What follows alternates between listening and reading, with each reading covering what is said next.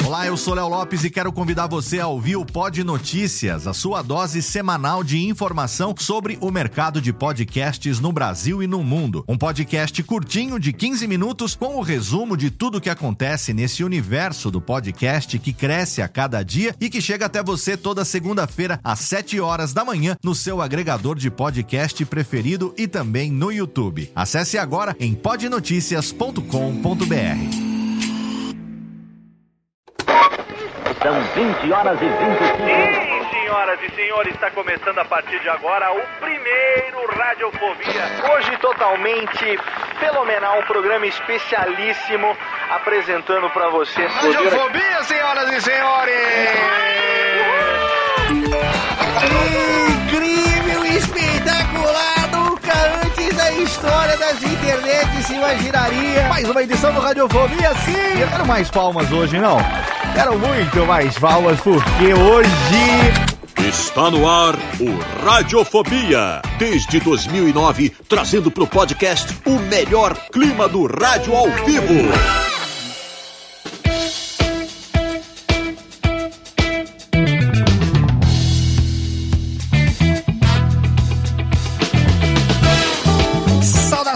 Ouvinte radiofobético. Eu sou Léo Lopes e tá no ar ao vivo pela Radiofobia Podcast Network. Mais uma edição do seu pequeno programinha. Mais uma edição do seu Radiofobia. Alessi, Rubens e Jorge, quero mais palminhas hoje. Muito mais, muito mais palmas hoje. Chega também. Falsas demais essas palmas, porque nós estamos aqui no nosso ano 15, trazendo para você um episódio. Olha, vou falar, em, em 15 anos um dos episódios mais pedidos a, a- em 15 anos. E assim, eu sou total culpado desse episódio nunca ter acontecido, porque uma coisa chamada vida atropela nós. E a gente fala, vou fazer, vamos fazer, vamos fazer, e acaba não fazendo. E agora, depois de muitos anos de que eu e o convidado de hoje somos coautores de um livro chamado Reflexões sobre o Podcast, Estamos aí retomando esse projeto numa novidade que virá em breve. E aí, retomando o contato, temos aquele grupinho marotinho nos Appsters. E aí a gente retomou o contato e falei, cara, precisamos gravar essa injustiça com o ouvinte do Radiofobia. E com você, eu preciso agora. É... Preciso me, me redimir disso. Como que não fizemos isso até agora? Então temos ele hoje aqui, já já. Bom, você já sabe, mas nós vamos fazer de conta que não sabe ainda, para fazer aquele mistério, porque nós temos aqui também, direto de Santa Maria da Boca do Monte, a menina que tá com a boca congelada, menina Jéssica, 3 graus, é isso? Isso, 3 graus, mas assim, não Jesus. se preocupem, porque na quinta-feira já vai para os 30. Ah, mas, Então, mas no interior do Rio Grande do Sul tá variando tanto assim agora? Sempre variou, sempre É variou. mesmo? Vareia desse É que jeito? a gente diz assim que tem a meia estação, né? Mas é meia estação, metade do dia é verão e metade do dia é inverno. Não, tem, muito não é a temperatura média. muito Então a bem. gente fica nessa. Muito bem, temos aqui É. menina Jéssica no programa de hoje, que não, não podia estar de fora, afinal de contas, ela também é uma contadora de histórias. É, tem Tento. aqui na minha estante, está aqui ao alcance das mãos, mas eu não vou pegar aqui. Sussurros da Boca do Monte, que é um livro de Jéssica Dalcin, da- do qual eu tenho a honra de ser o proprietário de uma cópia. Organizadora, né? De uma- Organizadora. Os organizadora. pontos não, não são meus, Eu mas a, a narrativa, Mas, sim, a organiza- ideia e tal. foi- Organizatriz. É. Eu tenho a honra de ter uma cópia impressa e encadenada em espiral, que é daquelas que valem a pena. Que é aquelas que falam assim, ó, dá uma lida nisso aqui pra ver como é que ficou. É uma contadora de histórias excelente. Boca- Santa Maria tem muitas histórias e hoje a gente tem tudo a ver com histórias. Por falar em histórias, tem uma menina que se não tem dinheiro, conta história. Menina Alana Távora, que essa sim tá frio lá, hein? Essa eu sei que Ó, tá tremendo. Aqui em Curitiba tá frio, hein? Olha aí. Mas dessa vez não ganhou de Santa Maria. Não ganhou da. Jéssica dessa vez? Curitiba também é aquela que Não. tem tradição de falar, "Ih, isso aí tá frio? Ah, aqui então. Não, mas eu queria aproveitar que a gente tá nessa vibe contação de histórias Sim. e contar um pequeno caos. Uma, Uma era vez, cantante, olha que lindo. uma vez o Ciel, meu filho, que agora fez sete anos essa semana, Hum, Falou, mãe. para Ciel. obrigada. Ele falou: mãe, me conta uma historinha pra dormir. Hum. E eu, no pânico, comecei a contar a Revolução dos Bichos. No, É isso. olha Ele aí. adorou. Só isso, muito bom. George Orwell, ele escreveu pra isso mesmo o livro, pra ser uma cantiga de niná. É, é praticamente um cra... Se bem que é, é, eu, eu e os meninos lá do Troca o Disco, lembra do nosso falecido podcast Troca o Disco? O João Paulo Gomiero, que hoje ele é o vocalista da banda Como é que chama a banda que o João Paulo agora? Eu sempre esqueço o nome, aquela banda famosa lá. eu esqueci o nome, olha só, vou ficar aqui. E, meu Deus do céu, daqui a pouco eu lembro. E o... Eu não gosto de banda famosa, não. Só Henrique gosto Machado. de gente assim, meio B. Mas então, é famosa mais ou menos assim. Tem, ó, a Rosa de Saron, o irmão do Vitor, aqui é vocalista, né? E aquela Aham. outra que é muito amiga da Rosa de Saron é o Gumieiro, que- o João Paulo, que é vocalista lá agora. Malta! Banda Malta! Ele é o vocalista da Banda Malta. E a gente tinha lá um, um podcast, uma série chamada A- Análise Filosófica de Letras Toscas. A gente nunca gravou um que a ideia era fazer análise policial de cantigas de Niná. Pra gente mostrar que toda cantiga de Niná é um crime disfarçado de história infantil. Então, Lana, isso que você tá falando tem tudo a ver, porque em 1984 poderia entrar ali. O Cravo Bribugo com a Rosa, por exemplo, é caso Maria da Penha, da Atena, é programa Sônia Abrão. E aquele negócio de deixar a criança com a cuca, cara. Então, é só é ameaça. Ameaça. Papai foi agora, mamãe foi, foi trabalhar e a Cuca Papai foi na roça, mamãe foi trabalhar, e É. a criança ficou com quem, E né? a, Cu- a Cuca vem te pegar, se fode aí, moleque. Sim, exatamente. Então, um dia nós vamos gravar. Se não rolar lá no Troco Disco, já, já faleceu o programa, talvez eu traga eles pra falar aqui. E aí a gente faz também, né, sobre a Revolução dos Bichos. E aí a Lana vem voltar a versão dela. Ou, seria, seria bom se tivesse tido essa história na época de fazer a sua filha dormir, não é, Júlio Macode? Né? Talvez, né? Olha, minha filha, oh, graças a Deus, nunca teve problema para dormir. E Ah. até hoje ela fala tchau, pai, e vai embora e não, não precisa fazer mais nada. Ela fala tchau, a, pai. a não- vida cansa ela, entendeu? Ela não Embora toma- ela não faça nada, a vida cansa ela. Ela não entendeu? toma ben, bença pai e vai dormir? Não, é fala tchau, Não, pai. aí também você tá querendo um pouco demais. Não né? tem ela, já tá benção. te- ela já está no processo de crisma, já foi Ah. batizada, tá fazendo o processo de crisma, Sei. e depois do processo de crisma é tudo que ela vai ter na igreja católica até então. Mas a entendeu? benção não tem nada a ver com ser católico. A benção tem a ver com ser caipira. Caipira? Eu É, não sei, essa história eu não conheço. Benção não tem nada a ver com religião. Pode ser É, espírita, evangélico. Não, caipira toma benção. Ben... E não é nem a sua benção, papai. É benção, pai. É coisa de caipira, a benção. É, eu não sabia. não. É, No é interior de Minas tem essa tradição, inclusive. É. Chega lá, você chega, oi tio. Não, pede Benção, benção benção, tio. tio. Benção, tio. Eu tenho. É, é mais do que um, um oi, assim. Não né? tem Mais- nada a ver é com. É uma reverência. É, você tá então, encontrando, toma benção, vai despedir, toma a benção também. Eu É tenho. mesmo? Vou Eu fazer não conheço 50. É Brazilian Core. Vou fazer 50 anos, encontro com a tia no supermercado, na fila do almoço, bença tia. É assim que funciona, é coisa de caipira. Vamos falar sobre isso um dia também?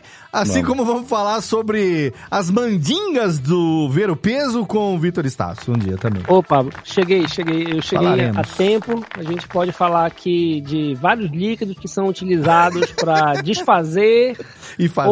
ou promover eventos Promover. baseado em muita mandinga mesmo. Exatamente. Estarei, estarei em breve lá no Ver o Peso, mostrando para a minha querida Nath o famoso pinto de boto, que é uma das coisas que fica penduradinho ali na, na- Léo já tem três filhos, Léo. nas bruxas do Ver. Não, eu não faço questão, só quero mostrar a, Ah, iguaria ali. né?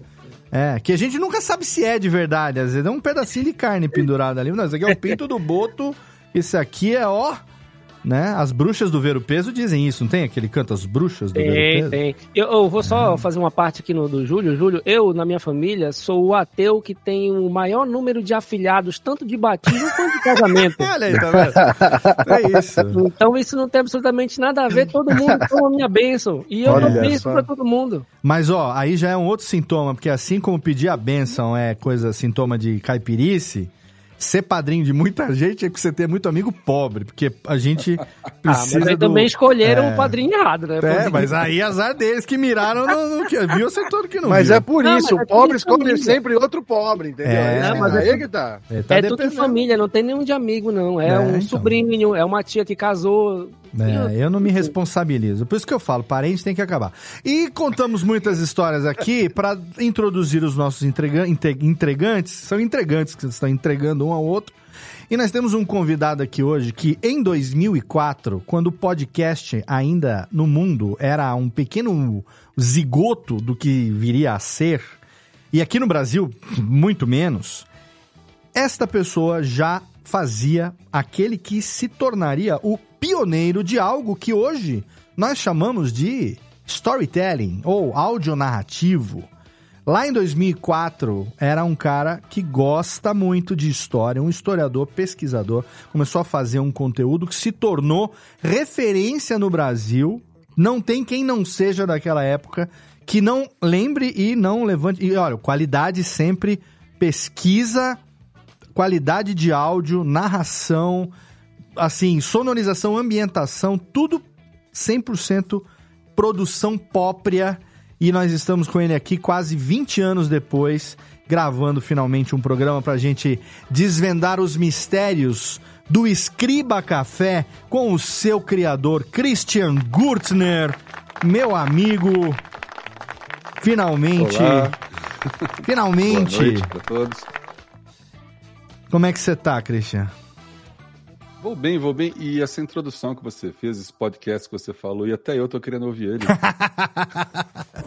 Cara, mas eu vou falar, o Escriba, ele era e continua sendo referência pra muita gente, eu incluso, né? É, não por acaso, né?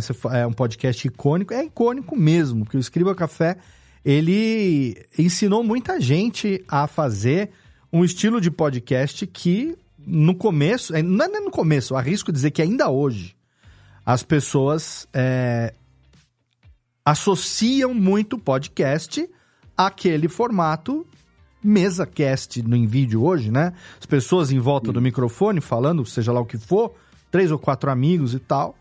E por outro lado, a gente tem os podcasts narrativos, a gente tem esse esse tema mundialmente famoso que é o true crime, que depois do Serial deu aquela explosão lá em 2015, 2016. É, mas hoje é um, um, um dos estilos mais produzidos no mundo, né? E o Escriba Café, ele é um podcast de áudio narrativo histórico que tem como característica você, né? Você imprimiu a sua personalidade no Escriba, né? E é um programa que até hoje tá aí, a gente vai falar sobre isso. É, vamos fazer o seguinte, eu vou chamar só o bloquinho de recados para quem tá no podcast, para quem tá no YouTube, nem sai daí porque eu vou só virar uma vinheta aqui, mas para quem tá no podcast, eu vou botar aqui o bloquinho de recados, que a gente precisa daquele Vamos aplaudir aqui e daqui a pouco a gente volta, porque hoje é dia de desvendar os mistérios do Escriba Café com Christian Gurtner aqui no Radiofobia, aliás.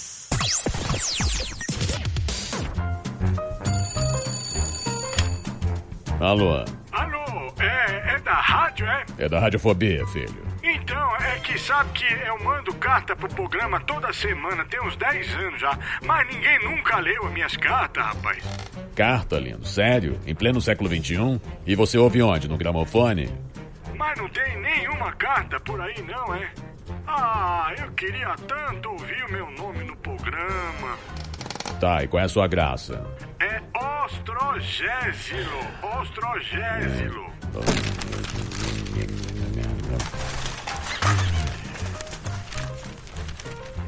Achei sua carta, mas vamos te chamar de Totô, tá?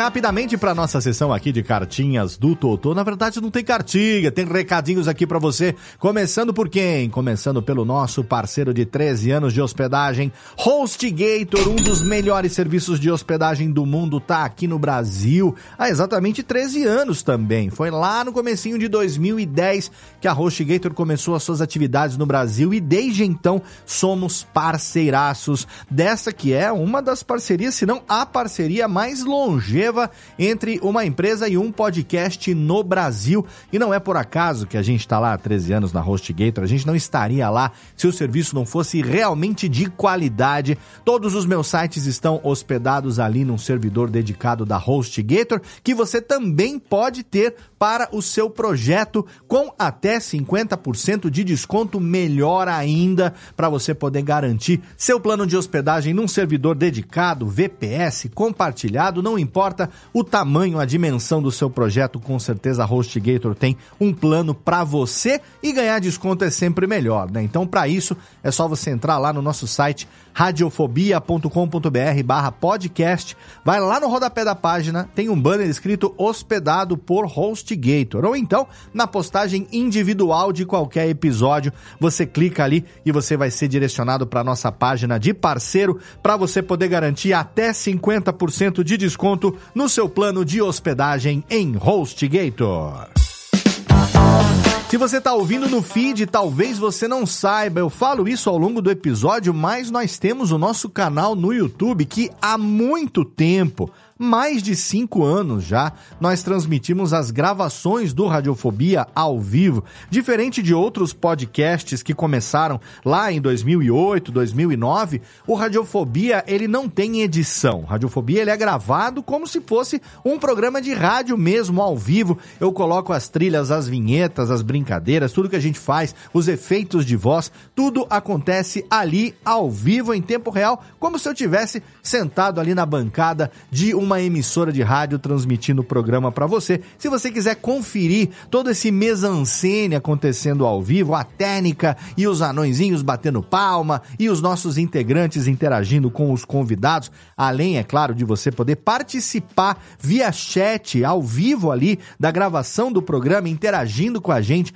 mandando a sua mensagem, a sua pergunta para os nossos convidados, é só você assinar o nosso canal no YouTube, youtube.com/barra barra radiofobia. Vai lá, se inscreve no canal, ativa as notificações para você poder saber sempre que tiver uma nova gravação no ar, você vai ser notificado. Esperamos, né? Porque o YouTube é meio difícil de notificar, mas a gente espera, se você clicou no sininho ali, que você seja notificado. Agora, se você quiser ter certeza mesmo de tudo que está acontecendo na Radiofobia Podcast Network, se você quiser também ter contato direto com a gente diariamente, de graça, graça. Você não tem que pagar nada por isso, não. Você vai ter contato direto ali comigo, com todos os integrantes do Radiofobia, com os integrantes, com os produtores dos outros programas da casa e também com vários amigos e ouvintes da Podosfera Brasileira. Aí você tem que entrar no nosso grupinho da Radiofobia Podcast Network no Telegram t.me barra Radiofobia Network. É só você entrar ali totalmente de graça. E ali é a nossa quinta série. A gente usava muito Twitter, né? Aí o Elon Musk foi lá, comprou, cagou em cima do Twitter e a gente já não tem mais aquela liberdade, aquela quinta série deliciosa ali pra gente ficar mandando meme, mandando jabá do seu podcast, para você receber em primeira mão as informações sobre novas gravações, as artes dos episódios que têm sido feitas ultimamente com as ilustrações de altíssima qualidade do nosso querido amigo Sandro Rodio. Inclusive tem link lá na postagem do episódio para você poder contratar o Sandro Rodio que faz caricaturas, ilustrações. Cara, é muito foda o trabalho dele. Não por acaso ele tá com a gente aqui já e vai ficar por um bom tempo. Então se você quiser ter o primeiro contato com tudo que acontece aqui, o melhor canal é o nosso grupo do Telegram, t.me barra Radiofobia Network. Agora, se você gosta de produção de podcast, se você é uma pessoa que tem o pezinho aí na produção, se você acompanhava o Alotênica, então você tem que acompanhar o projeto que é o herdeiro sucessor do Alotênica, que é o curso de podcast que tem também as suas gravações ao vivo lá no YouTube, no canal do curso de podcast, youtube.com barra curso de podcast, e também você tem um grupo lá no Telegram, e esse grupo é o grupo da galera da produção, é o grupo que troca ideia sobre equipamento, sobre software, novidades, todas as dúvidas que você tiver, você pode mandar lá, porque com certeza alguém vai te ajudar, é um grupo extremamente colaborativo, além, é claro, de você ter contato direto comigo, com o Thiago Miro, com o Jeff Barbosa, com o Du Sierra, com a galera que edita aqui na Radiofobia, além, é claro, de outras pessoas que trabalham profissionalmente com produção e edição de podcast. O Gabriel Tuller tá lá, o Senhorá tá lá, nossa querida Cafeína, Drica Sanches tá lá, fora outros nomes de peso aí da podosfera brasileira que você tem contato direto no nosso grupo do Telegram, que é t.me barra o curso de podcast.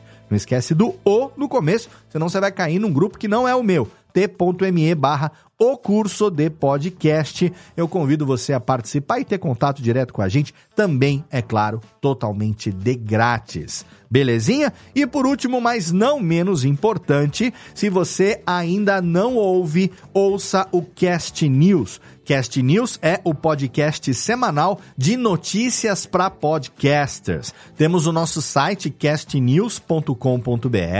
Lá você pode assinar a newsletter e também, é claro, assinar o nosso podcast disponível em todas as plataformas de áudio e também no YouTube. Cast News também está disponível no YouTube. Toda segunda-feira, pontualmente às 7 horas da manhã, você recebe no seu feed preferido, no meio preferido, seja em áudio, seja em vídeo, o podcast com o resumo de tudo que aconteceu na Podosfera Mundial na última semana. Notícias sobre mercado, sobre publicidade, sobre investimentos, pessoas que fazem a mídia, quem está fazendo o quê, novos lançamentos, recomendações tudo você encontra lá no Cast News, além de dicas de produção, além dos artigos dos nossos colunistas, que são especialistas que trazem para você artigos elaborados para ajudar você no seu processo de produção, independente de qual etapa da cadeia produtiva de podcast você trabalhe ou seja você apenas um ouvinte que é apaixonado apenas, né? Um ouvinte apaixonado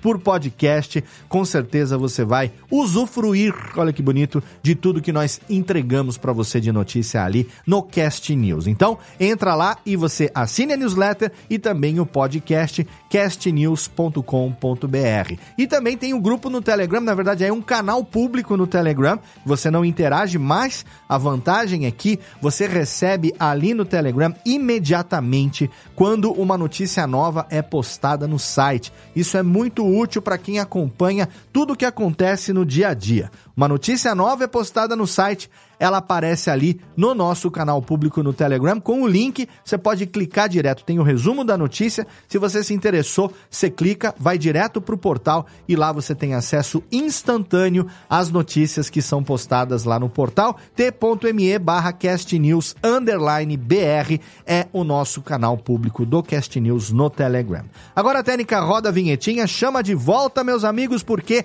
é hora da gente conversar e desvendar os mistérios do Escriba Café com o nosso convidado Christian Gurtner, hoje aqui no seu Radiofobia, aliás. Olha bem, olha bem, conhece. Radiofobia. Radiofobia. Gente nem saiu e estamos aqui. Se você tá no YouTube, eu fiz só uma graça. Eu parei a mesma trilha que tava tocando, voltei, bota as palminhas aqui e já tira a palminha aqui também. Você nem percebeu, porque a gente tem ele aqui, Christian Gurtner, diretamente de Belo Horizonte. Você tá em BH, é isso? Belo Horizonte, sim. Excelente. Meu velho, o que eu queria saber, que eu sempre quis saber, era. Era, não, é. Lá em 2004, o que você fazia, né? Quem é? Primeiro vamos naquela coisa, na fila do pão. Quem é Christian Gurtner na fila do pão? De onde vive, vive como se reproduz no Global Repórter dessa noite?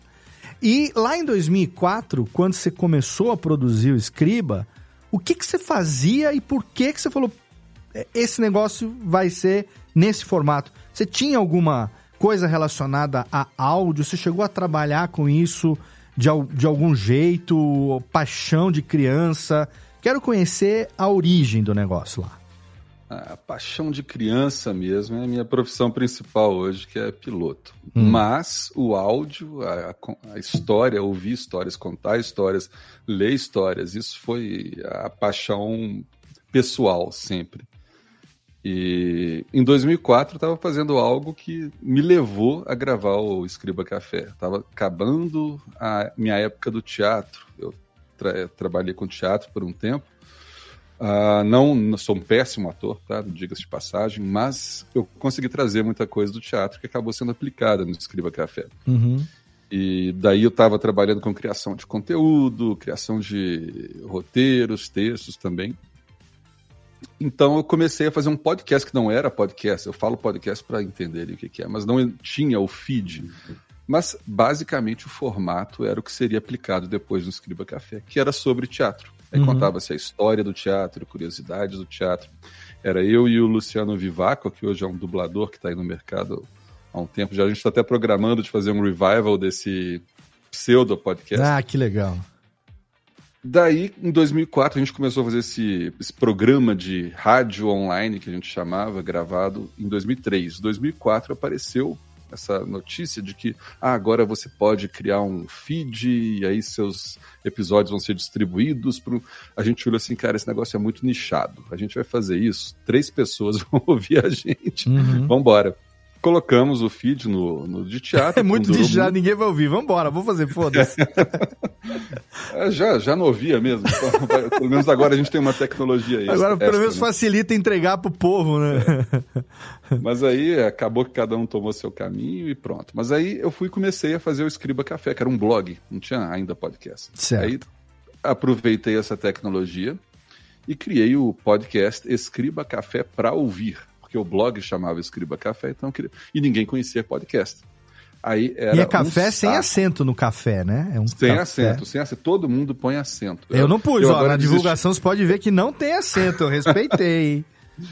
É uma cruzada esse acento que hoje em dia eu já desisti de corrigir. Põe, não põe. Escriba vai. café. É um café. Eu faço um comentário, eu sempre falo que não tem acento, mas também não dá para brigar. E aí era um saco fazer esse podcast na época, porque ninguém sabia o que era podcast. Aí Uhum. você tinha que fazer, aí você mandava um e-mail ou num fórum de discussão, porque rede social também era algo praticamente inexistente. Tinha aqueles Você fóruns chegava- do Yahoo, tinha Orkut, né? É, ou, ouve meu podcast. Que isso?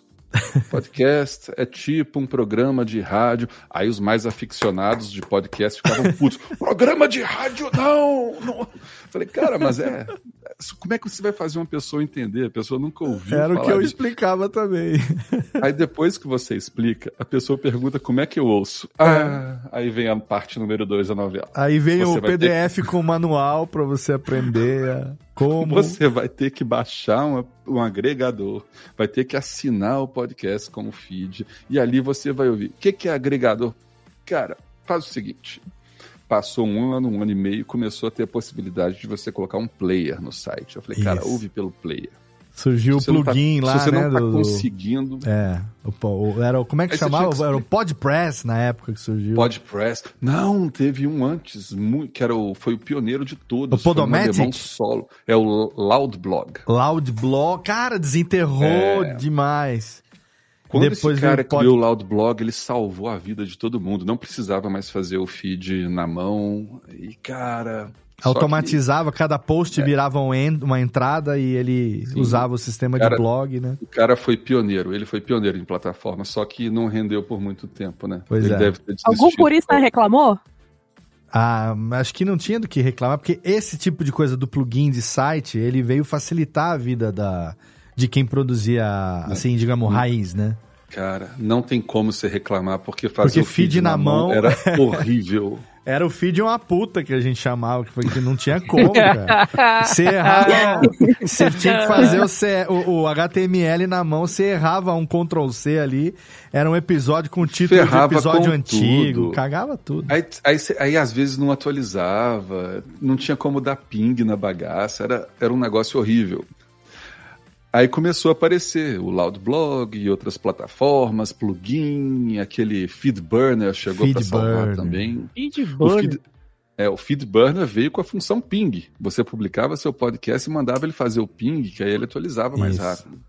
É, que era, Ou que era então uma você coisa, mudar- era muito obscuro, né? A gente subia o feed na mão e sabe Deus quando que o DNS ia propagar daquela merda. Você ficava Exatamente. rezando pra que, sabe Deus, que em 48 horas aparecesse. Não tinha, não tinha nada, ferramentas né, que tem hoje.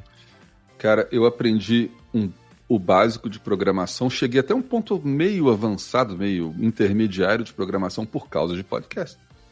Eu tinha que fazer o site, tinha que fazer a, toda a estrutura e, e, e tudo mais. Aí começaram, começou a surgir o WordPress, aí você tem que ficar expert em código de Durante WordPress. muitos anos o podcast exigiu muito skill geek barra tecnológico, tanto de quem produzia quanto de quem ouvia, né?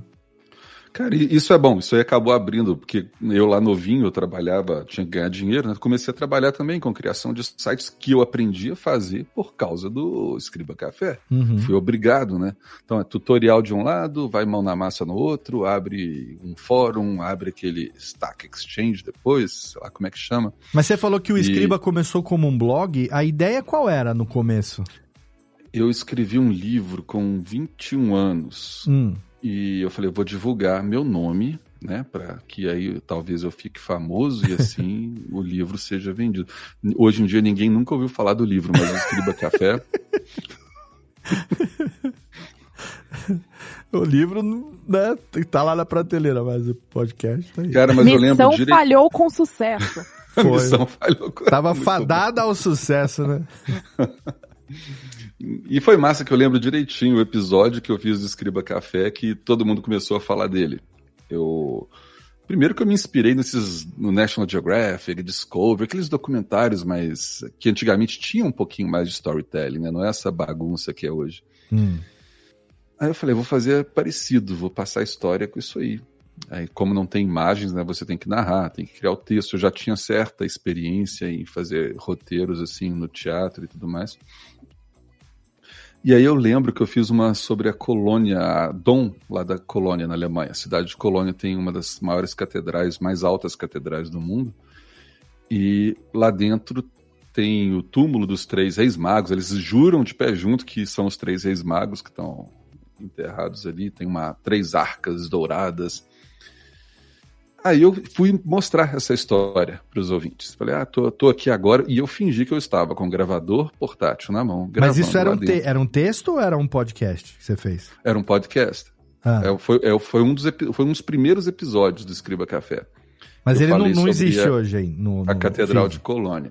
Não, ele não, não existe, não está no ar mais. Eu acho que tem 100 episódios do Escriba Café que já foram retirados do ar, vão ser regravados. Mas por que Aí, razão? a Eu pouco- também tava com essa dúvida, porque eu tenho aqui um, po- 40 episódios hoje no feed do Escriba, e o mais antigo é sobre a Segunda Guerra Mundial, que tá aqui com a data de 14 de setembro de 2014. E os 10 Então, anos aí- que teve antes, o que a- aconteceu? A explicação para isso vai ser uma história muito longa que a gente vai chegar lá daqui a pouco Ah, e então remonta beleza. a história do podcast. Mas dá pra Tem- gente recuperar isso, né? Porque teve um porquê dessa mudança aí, né? Dessa perda. O- os episódios temporária. do jeito que estavam não serão, pelo menos por enquanto, publicados. Eles vão ser regravados. Eu vou reproduzir, vou atualizar. Mas porque eles não existem mais como mídia ou porque tem um, deu um problema? É, direitos autorais. Ah, Mas entendi. chegaremos lá Boa, já já. Boa. É que todos fomos assolados e somos até É. hoje por essa questão. Exatamente. Ah, então maravilha. Então esse podcast Esse- sobre a colônia não, a- É. a- Aí, a- o que não que eu está fiz? hoje Eu fingi disponível. que eu estava lá dentro gravando com É. o gravador. Tô aqui dentro da catedral e na época eu fumava. Eu peguei meu zipo no microfone, abri o zipo, fingi- acendi o cigarro. E depois na edição eu coloquei toda aquela reverberação como se eu estivesse dentro de uma catedral Uhum. e ainda fiz a voz de um segurança lá atrás Hum. falando em alemão que era proibido fumar lá dentro. Ah. Aí na época todo mundo falou: Achtung, ah, você, massa, Achtung." você foi lá, gravou lá dentro e tal. E eu falei: não, gente, isso aí foi tudo edição.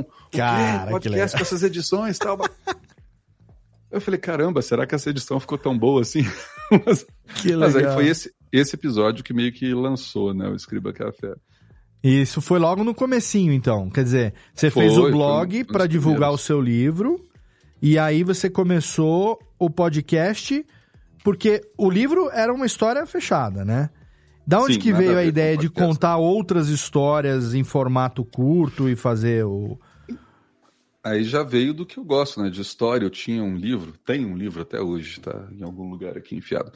É o grande livro do maravilhoso e do fantástico. Todo mundo pergunta de onde sai a inspiração do Escriba Café. Eu chamo esse livro de A Bíblia do Escriba Café. Ele tem é um livro muito antigo da Reader's Digest, que eles fizeram um livrão grandão, grosso, cheio de histórias de mistério, de aventuras, mas tudo real Uhum. na, na- na- de acordo com eles, tudo real. Boa parte das histórias ali são reais mesmo. Algumas são lendas urbanas, né, que veio se a descobrir depois. Só que tudo está desatualizado. Então eu pegava esse livro, via as histórias e ia pesquisar ela para ver até onde era verdade, quais outros detalhes existiam. Então esse livro é inspiração para mim. E eu leio ele desde os 12 anos, né? Que legal. Eu morava morava no meio do mato, praticamente, nessa época. A cidade ainda não tinha engolido. Meu, meu pai mora numa pequena cidade colada em Belo Horizonte, que antigamente não era colada. Hoje em dia, você sai do bairro já está em Belo Horizonte. Uhum. Então era meio que uma floresta. Não tinha internet, não tinha TV a cabo, não tinha nada disso. Então, mas tinha uma biblioteca gigante. Era Aí tudo mato. que- Era É. tudo mato, literalmente. A, a minha internet era a Barça. Isso aí. Enciclopédia, né? Nós somos eu da época cara, da eu gostava enciclopédia. de ler a Barça porque era coisas. Nó, que massa, olha isso. Diz que você tem que Eu lembro- idade, cara, que, que, que eu lhe pergunte. Que bem lhe pergunte. Poxa, cara, tipo, 29 vocês vão acreditar? É, não acredito. eu, eu tenho um pouquinho mais, eu tô com trintinha, tá tudo certo. Olha só, a gente 42. tem a mesma idade, Christian. Ai, não tem 42. mais. 42 tá, tá novão ainda, poxa vida. Então, eu mudei pra 42 porque a Alana foi falar que a gente tem a mesma idade, eu ia estar sacaneando com ela. Eu... Ai, Mas a gente tem a mesma idade, eu posso dizer. É, mas é porque eu, tô- eu perguntei isso com base no minha internet era a Barça, porque falar que a gente é de uma época onde a gente tinha que pesquisar ou na casa do amigo que tinha uma enciclopédia, ou ir na biblioteca da escola ou da cidade para isso, Cara, é uma informação que entrega uma idade aí 40 a mais, né? Então, é por isso que eu fiz a pergunta, né? Eu sou quase uma década depois aí, quer dizer, antes, no caso. Não, a minha história com livro é tão bizarra que eu matava a aula pra ir na biblioteca pública. Olha Tem aí. lógica. E você sempre gostou de história? Porque você ou de história ou de literatura fantástica. O Escriba, ele Sempre. é histórico, né? Ele tem uma pesquisa muito muito Tudo. minuciosa com os fatos históricos e o roteiro. E uma coisa muito legal que eu já quero deixar aqui como um elogio barra inspiração que o, Escriba foi e é pra mim até hoje, é o fato de que o, o roteiro, por mais que a gente tenha pesquisa, tenha fonte, tenha tudo, que também é outra coisa que você sempre deixou claro nos seus nas suas postagens, essa bibliografia, fonte de pesquisa e tal. Inclusive, eu descobri Kevin MacLeod como trilha branca, graças ao Escriba Café, lá em 2009, por aí, quando eu comecei. Eu fui descobrir isso lá atrás. Você, você acredita que ele me mandou uma mensagem recente perguntando, falou assim, você quer que faça alguma trilha aí pra você? Eu falei, Olha cara, não tem só, dinheiro pra cara. pagar não. Ele, não, é que às vezes eu fico entediado aqui. Eu faço aqui, Eu, né? Putz, cara, nem sei o que pedir. Esse Kevin MacLeod foi um dos primeiros, cara, numa época que a gente não falava ainda de Creative Commons, trilha branca, nem nada e tal, né? A gente acabou, a gente acabou não, o Christian começou a utilizar a trilha dele lá no Scriba e, puta, a gente garimpava áudio de tudo quanto é lugar, então, pra você ter uma ideia, mas a referência aqui, dentre tantas que eu quero me, que me referir nesse momento da sua fala, é sobre o roteiro, que você é, por mais que tenha fontes de informação, obviamente, história, informação tem que ter fonte, o roteiro é seu, o roteiro é original. E hoje, ainda hoje, 2023, a gente vive uma época de muita preguiça de produtor que pega copy-paste de, de Wikipedia e agora neguinho usando chat GPT e, e, e afins para fazer os textos. E eu valorizo demais. A Lana tá de prova, porque a Lana a gente trabalha junto, tanto no Radiofobia Classics como no Cast News. E ela sabe como que eu faço. Cara, não, esse texto essa frase claramente veio de algum lugar. A gente precisa refazer esse parágrafo aqui, porque ele tá. Ele tá, ele tá entregando que isso aqui, entendeu? Ele é um copy-paste, eu não quero copy-paste, né? E você sempre pri- primou por isso desde o começo, né, bicho? Sim, o- essa- questão de roteirização eu acho que faz toda a diferença. A partir- e eu sempre falo isso, né? Eu fiz aquele curso com a Doméstica agora, antes eu tinha outro curso, eu falava, gente, vai fazer um podcast. Não interessa o quão legal é o texto do outro. Você não pega o texto do outro. Uhum. A não ser que o texto do outro seja uma parceria sua e falar, oh, quero adaptar seu texto para um podcast. É outra coisa. Agora você pegar um Ctrl C, Ctrl V, soltar ali e depois alguém descobrir de onde veio o seu roteiro, vai ficar feio demais, você perde sua credibilidade na hora. É, E às vezes a pessoa falando, você já vê que a pessoa ela não. é, Aquilo ali ele foi tirado de algum lugar, entendeu? O ouvinte não é O- o- idiota, né, cara? Sim, o Os, os roteiros do Escriba Café, eu sempre falo, são minis TCCs. É o meu mesmo processo de pesquisa, a mesma escrita, tudo mais. Eu nem escrevo em formato de roteiro. Uhum. Eu escrevo como se fosse um TCC mesmo. E depois eu vou mudando a linguagem para ficar boa de se ouvir, de ser falada. né? Você não pode escrever um texto é, e achar que aquilo ali vai ser legal para se falar. É diferente. Uhum. Você escreve um texto para ler e tem um texto para ouvir. Então, não- quem está do lado às vezes fica achando esquisito, né? Que eu vou escrevo um parágrafo e leio Sim. ele em voz alta. Ah, não, vou mudar aqui. Aí eu continuo escrevendo. É, a gente é um exercício semanal lá no Cast News, porque a gente, o portal, ele inicialmente é de notícia impressa, né? Notícia impressa, notícia Uhum. escrita. E aí, semanalmente, a gente faz um resumo dessas notícias pro podcast. O texto tem que mudar, a linguagem tem que mudar. Não dá Sim. para aproveitar o texto do site no roteiro do podcast, né? Exatamente.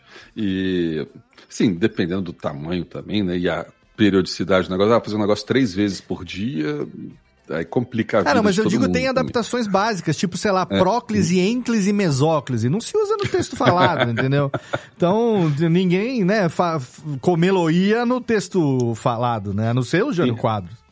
A Ô, gente Léo, tem um negócio. Desculpa, pode falar. Que foi, Não, é só é aproveitar essa, essa colocação do Léo. Ah, desculpa que deu um- paraense aqui, que só fala tudo na segunda pessoa do plural, É, é, foda. né? tu sabes, tu sabes, né? É tá, foda, né? tudo no tu, né? Na, no, no outro programa, que foi o programa com o professor Manga, né? Eu citei, eu fiz uma citação que acabou virando uma brincadeira, né? De que o rei lá tá peidando as coisas e tal, que é um livro do Orlok, que tá até ali na frente, né? E, assim, quando a gente vai. um- Uma coisa de escrever roteiro, ou de escrever para cinema, ou de escrever para livro, fazer essa adaptação da linguagem, é conhecer qual era o tipo de palavras que eram utilizados na, na época, né? Uhum. Então, o tipo de, de flexão do verbo, como estás falando aí, como é que ele vai ser utilizado. Então, tem esse tipo de adaptação. Mas, aproveitando que tá, tanto o Christian quanto tu, tu- e tu estamos junto, tá junto aqui, os dois aqui ne- nesse mesmo programa, vocês são pessoas que atravessaram uma década escrevendo para podcast, ou no caso do Christian escrevendo roteiro, né? Mas aqui o Radiofobia, as coisas elas são um pouco mais espontâneas. Mas de qualquer forma, o, o Christian que faz roteiro, nesses 10 anos, teve alguma necessidade de adaptação do, do, do vocabulário do, do roteiro, porque tu passaste a atingir, sei lá, há 10 anos atrás, tu estavas escrevendo para uma galera que tinha, que tinha 30 anos, sei lá, e agora essa galera tá com 40 junto contigo. Mas tá chegando uma galera de 30 de novo, ou tá chegando uma galera de 20 que tá pegando uma cauda longa e tá te ouvindo agora. Tem alguma necessidade de adaptação porque a, a, a audiência começa a abranger um pouco mais? E, e outra pergunta é assim, você tem, você tem esses dados para saber se esse teu público mudou, se tá chegando gente nova? O, o público, ele sempre se manteve desde o início. Vou começar com a sua, que é mais simples de responder, depois vou para dele. O público sempre teve, todo, desde a primeira pesquisa que eu fiz, né, não lembro a data, mas foi bem depois que eu comecei. Sempre é um público entre, a, a maior parte dele, tá? Entre 25 e 40, é onde está focado ali. E 45, desculpa, tá? A grande maioria. Com um pico ali nos 35, 40.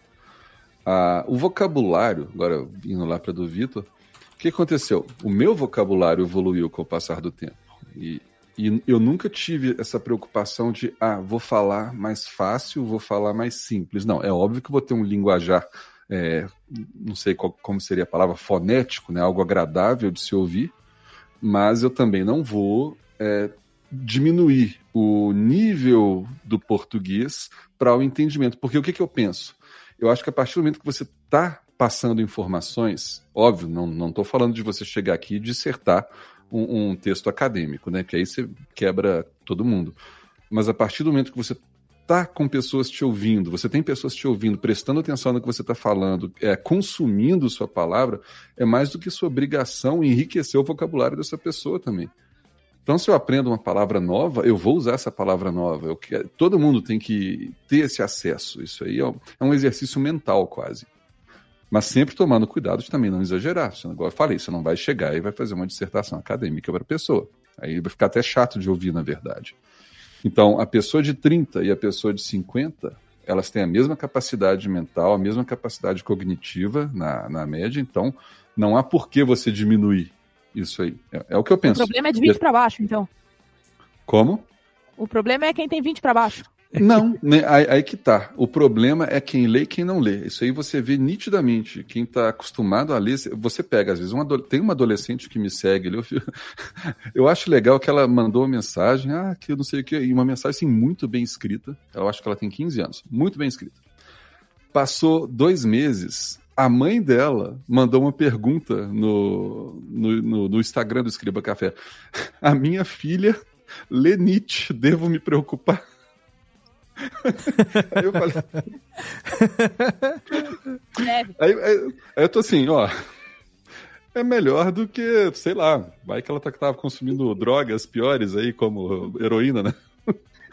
Mas aí passou um tempo, a própria menina veio, ah, foi minha mãe que fez essa pergunta. Eu entendi agora. Então você vê, quem lê tem um vocabulário, tem um, um jeito de pensar diferente. Então eu reforço isso para todo mundo, cara. Leia, leia. Ah, não gosto de ler, lê receita, lê bula, lê o que for, mas leia. Isso aí faz toda a diferença. A gente, a gente- se a gente, se todo mundo começar a se adaptar pro que menos tem, pro menor vocabulário, daqui a 50 anos a gente vai ter 100 palavras no nosso Sim. vocabulário. Com certeza. Ah, Vai ser a, a nova língua, né? É. Do 1984. Pra que tantas palavras? Vai ser uma Então, a gente mistura tá- de novilíngua com idiocracia, vai ser excelente. É, Ou exatamente. época boa pra se viver. Puta que pariu. Então, tipo, cara, eu acho que é nossa obrigação introduzir isso, elevar o negócio. Mas elevar de forma gentil, porque se você forçar também, ninguém Sim. gosta de ser forçado, Sim, nada. sim. Apertou, espirra, né? Apertou, escapa, né? Pelo, pelo vão do dedo. Mas vocês já não percebem isso? Português. O que, Lana? Desculpa, cortou. Eu falei, forçá-lo-ei a aprender o português Forçá-lo correto. a aprender- a aprendê-lo a, queiras ou não. Mas tem, eu vejo que tem pessoas que comentam nas redes sociais que tem o comentário padrão, são quatro coraçõezinhos. Ah, isso. Então isso vem é depois a do pessoa nem first, fala, né? fala mais, ela usa um emoji, é um, Vem depois da hashtag é um novo first. hieroglifo, né? O hieroglifo moderno. Você bota quatro coraçõezinhos, se você tá dando meus pêsames ou que legal, vale a mesma coisa. É um F. É, Não, tem- pesa, mas é tem- só um tem F. aquela né? coisa do oi, né? A quantidade de is no oi mostra a intenção da pessoa. Não é A quantidade, Isso. a quantidade de casos pra dizer o quanto você achou É, engraçado ou não. exatamente. Exato. Não, o Nem, melhor- nem xingar, a gente não xinga mais escrito Me- agora. ó, agora RS, VTNC, eh, PQP. RS, RS é um risinho Eu achava que era Rio frouxo. Grande do Sul, Rio Grande do Sul, Rio Grande do Sul. Olha, RS, o, o RS é um- é um o riozinho RS frouxo. eu uso ainda justamente por causa desse problema de texto que a gente tem. Você manda uma mensagem para uma pessoa e fala: essa mensagem pode ser interpretada de tal forma. Deixa Exato. eu colocar um RS, Hum, é ao invés de escrever mais cinco linhas explicando o sarcasmo, a ironia ou a Uhum. piada. É. Então põe o RS, resolveu. Porque eu sou muito fã de uma época que, que você pagava para mandar mensagem, né? As É. pessoas tinham mais cuidado com a mensagem. SMS Até Pensava mais antes de mandar. É. né? E não tinha aquela coisa de oi, nova mensagem. Tudo bem? Nova Ah, eu mensagem. tenho muita É. raiva disso. A pessoa E não você- escreve o parágrafo inteiro, me dá raiva. Exato. Aí às vezes você tá ocupado com alguma coisa numa reunião. Ela quer fala, chamar pim, sua pim, atenção pim, primeiro pra depois introduzir o que ela quer e tal. Você vê a diferença de, de, de tempo das pessoas, né? Quando você manda, e aí fulano, tudo bem? Eu sou Cicrano da Silva Tararal, queria trocar uma ideia pra saber se a gente pode gravar um episódio do Radiofobia. Porra, a hora que você puder ler isso, Uma mensagem. você já tá com o contexto todo. Porra, Léo, vamos lá, tal, não sei o que, marca a data. E assim faz o quê? Uma semana que nós estamos aqui combinando, o negócio tá saindo. Agora essa coisa aqui, oiê. Pronto, larga o oiê lá. Ai, ai, Ai, Cristo. cansado, vocês recebem áudio cansado? Tô, tô um pouco preocupado. A viu? única pessoa Começa que assim. você autoriza a, a se comunicar assim com você é o, o cônjuge ou a conja. É a pessoa que é do seu relacionamento. Porque aí você pode. Você tá brincando, entendeu? Ainda mais como eu, que a gente É. não mora necessariamente no mesmo, no mesma residência o tempo todo. A gente No tem. mesmo condado? No mesmo condomínio, no mesmo condado, no mesmo, no mesmo Shire. A gente fica trocando coisa e tem, tem as suas Como intimidades. assim na mesma cadeira? Eu não entendi. Né? Agora, o, o, o Estácio, sua pergunta foi respondida ou nós já estamos devagando aqui? Não, não, já estamos divagando, ela já foi respondida já. A sua já foi, não, porque. vou- Perfeitamente. Ah, já- porque Não, aqui mas eu é- achei uma é a pergunta guerra massa, porque isso é, é muito importante isso, cara. Tem que ser colocado. Nossa obrigação tá fazendo isso. Não, É, é, eu acho eu- que é. eu- eu- a- o negócio da pergunta é porque, tipo assim, eu ouvi o Christian durante muitos anos, eu baixei os episódios, o Léo perguntou sobre os episódios a- a- que foram removidos e tal, então eu ouvi alguns episódios para poder vir, vir gravar. Eu vou. de- deixa eu falar um negócio aqui rapidão. Cadê, técnica? Eu não, eu não aprendi o, o efeito dessa mesa nova aqui ainda. Cadê aqui? Cadê o meu. Inclusive, viu? É, mas cadê o meu É, reverb aqui é. agora? Aqui o reverb tá. Ah, não é o reverb que eu quero. Eu quero aquela. Não, essa aqui também não. Ah, vou fazer aquela assim, vou fazer essa aqui pra quê? Que eu acho maravilhosa. Não fala pra ninguém, mas eu tenho também uma pasta com os episódios antigos aqui que eu... Não fala também. Eu também sou da época que a gente Jogar ba- lá no grupo. hein? Querido, eu sou da época que a gente baixava podcast gravava no pendrive e ouvia no carro. Pendrive não, a gente queimava no CD. E ouvia no CD do carro para É o mercado cair, negro. assim. E o RW nunca dava certo. Agora, nunca sabe Chovsky bom. off agora. É, mas nenhum conta pra ninguém, viu? Porque esses aí tem. Não, eu tenho os episódios antigos do Guanacast. Tem coisas da época quando eu comecei lá em 2009, e o Christian já tava cinco anos fazendo escriba. E já era referência, né? Na época- lembro quando eu conheci o Dudu, o Tato, Mauri, a galera lá da, da- da- do Baixo Clero, lá da Pastoral, daquela turmitia que a gente. na época que a gente ainda cabia numa bancada de Campus Party, a podosfera inteira do Brasil ali. Eu peguei tudo aquilo que eu conhecia, que eu falava, puta, aqui tem um elemento que eu gostaria de usar, aqui tem um elemento que eu acho que ficaria legal. Puta, eu baixei tudo e eu, eu não jogo nada fora, eu sou velho, né? Eu guardo as coisas, né? Então tá aqui, tem um HD, tem um, uns par de HD aqui que as coisas tá guardada aqui ainda. Ó, né? episódio do Léo Lopes no Acumuladores vai ao ar semana que vem, hein, pessoal? Nossa. Atenção. É, é mais fácil o do Largados e Pelados. Acumuladores digitais. né? Largados e Pelados pode ser que saia antes, não falam nada, viu? Porque o negócio aqui tá bravo. Agora, A, a minha, a minha pergunta, Léo, foi justamente porque, porque o Christian acabou dizer né, que ele tá ali com uma, uma, uma adolescente de 15 anos Uhum. e, obviamente, para quem, é, quem é leitor, ela vai levar um tempo também para adquirir vocabulário. Ela tá Claro. ali começando, tá lendo bastante, né? Então se interessa por isso.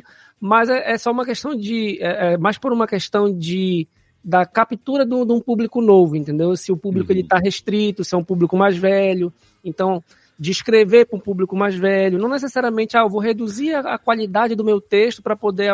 Não é nem a qualidade, na verdade, é, é usar um, um- um- Ah, lá vai eu de novo, né? Um campo lexical mais Lá vem o campo lexical de novo, né? Mas, ó, você tá superestimando demais essa geração que tá chegando aí, porque o meu filho do meio tem 18 anos, o vocabulário dele se resume a quatro palavras, uma delas é tipo.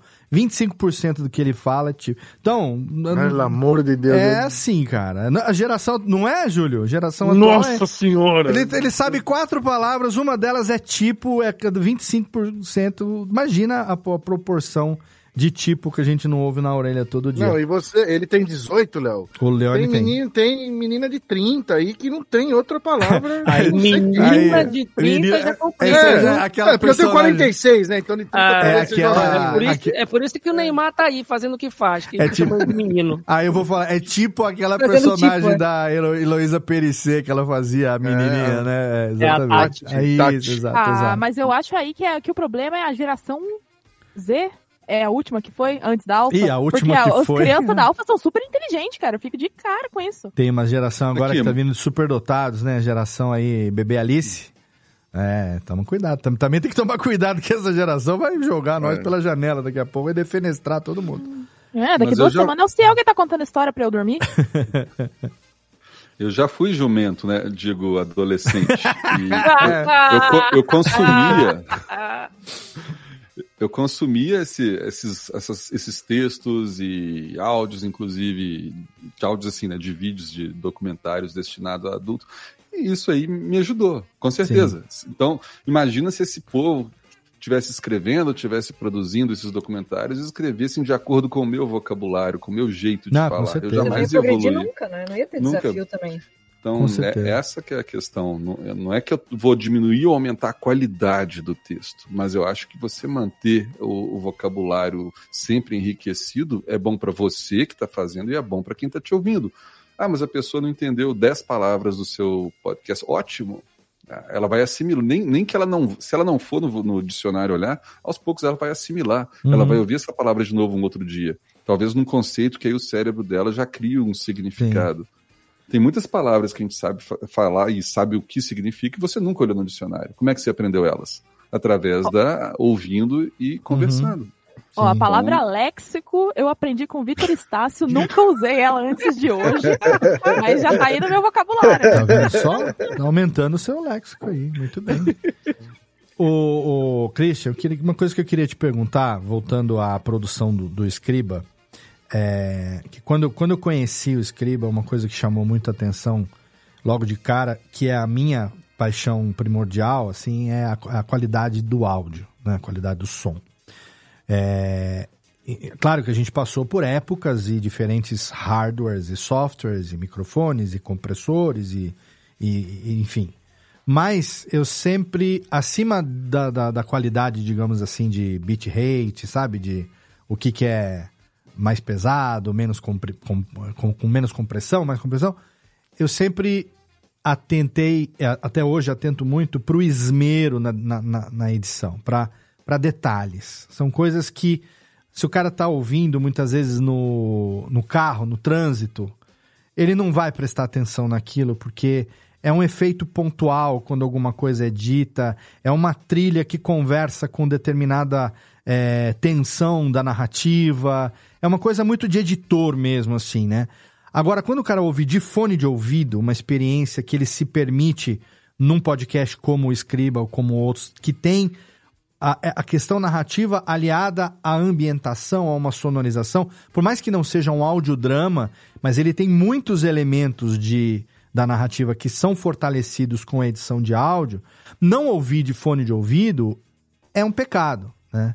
Então, um- um- um- uma das coisas, assim, a qualidade do áudio sempre foi, para mim, exemplar e referência, e outra que eu me compadeço, como editor, de que ao longo dessas quase duas décadas é muito menor a quantidade de pessoas que perceberam tudo aquilo que você quis fazer no áudio e, e- comparado com aqueles que não passou batido. Então, esses poucos, quando mandam um feedback, caraca, você usou uma trilha X, você botou um som Y, a gente pega esses ouvintes, que é tipo Jéssica Dalcin e, e Vitor Estácio, que fazem isso comigo há, dé- há décadas, há, há muitos anos, que eu pego esses, esses ouvintes e trago, não só trago no meu coração a vida inteira, como eu puxo eles pra trazer pra estar aqui comigo, porque são aqueles que sabem valorizar o que a gente faz. Que, assim, edi- edição é um trabalho muito solitário. Eu, eu costumo dizer que é masturbatório até, sabe? Porque é um prazer individual, é uma coisa sua, que se alguém conseguir compartilhar daquilo no resultado, vai ser um- uma realização. Mas você fez muito pra si mesmo, você sentir satisfação naquilo. Essa minha sensação reverbera com você, com a maneira como você é, produziu? Eu tô certo nessa minha interpretação? Ou é algo de ouvinte mesmo, de fã? Não, tá tão certo que inclusive vou mandar um recado aqui para terceiros, que é o seguinte: certa vez eu tá, a pessoa que você tá demorando, você não sei o quê. Falei, a edição demora, porque olha só, no canal esquerdo tem que vir um pouquinho mais alto esse som, porque nesse aqui tem que vir aqui que vai dar a sensação 3D de não sei o quê. Pessoa, cara, para de gastar tempo com isso. Você pode fazer o podcast muito mais rápido, se você não preocupar com isso. Nen- Nenhum dos seus ouvintes está prestando atenção nesses detalhes. Ó, o Léo Lopes tá, tá vendo? Eu vou te Então, falar, ó. eu vou te falar o seguinte, no dia seguinte da gravação desse episódio, esse episódio está sendo gravado na segunda-feira, 28 de agosto, tá saindo no feed no dia 4 de setembro e quem tá no YouTube tá assim, aqui assistindo a gente ao vivo. É, se você tá ouvindo no feed e não sabe, tem o nosso canal no YouTube, tem o nosso grupo no Telegram, os links estão lá na postagem do episódio para você poder acompanhar. No dia 29 de agosto, então, dia seguinte dessa gravação, passado para quem tá ouvindo no feed, estreou a audiosérie França e o Labirinto, original Spotify, a maior produção original do Spotify feita no Brasil, produzida pela Nonsense Creations, que é a, a produtora do Jovem Nerd. Os caras estão. Ah, Christians, fala de tempo, né? Esse projeto que eu tenho o piloto do piloto do zigoto do piloto desse projeto no meu HD. Chamava Ponto Cego, pra você ter uma ideia, era codinome. Era tipo Jorge Lucas que vai filmar um negócio e bota o nome de outra coisa. E hoje é França e o Labirinto. Quatro anos de produção. Para 13 episódios. Celton Mello e grande elenco, produção. A produção acho que mais foda de áudio que. Tudo que você fez e outros fizeram tá culminando nisso que a gente tá vendo, tá- vai ouvir aqui agora. Áudio 100% binaural, experiência imersiva. O personagem do Celton é um detetive cego. O detetive que não era cego. No passado ele prendeu um serial killer. Ao longo da vida dele ele ficou cego. E agora começa a vir tipo um copycat dos crimes que ele prendeu no passado. E não se sabe se o cara é, o cara não é, é um copycat, não é, o que, que tá acontecendo. Essa é a história. E como ele é um cara cego, você é ouvinte, é a cabeça dele o tempo todo na história. Genial, genial. Então, pra você ouvir como? De fone de ouvido estéreo e no escuro. E aí você vai entrar no negócio. 2023, Celton Mello como ator principal, numa experiência 100% audionarrativa binaural que levou quatro anos pra ser produzida. Dá esse recado também aí pros terceiros que você tá querendo dar, porque o que hoje tá acontecendo nesse nível, você tava fazendo isso e, e- e- e sendo pioneiro desse tipo de conteúdo, desse estilo de conteúdo, há quase 20 anos. E o preço, assim, o, assim, o preço não, a, a- o esforço, né, mostra que, ah, não tem ouvinte.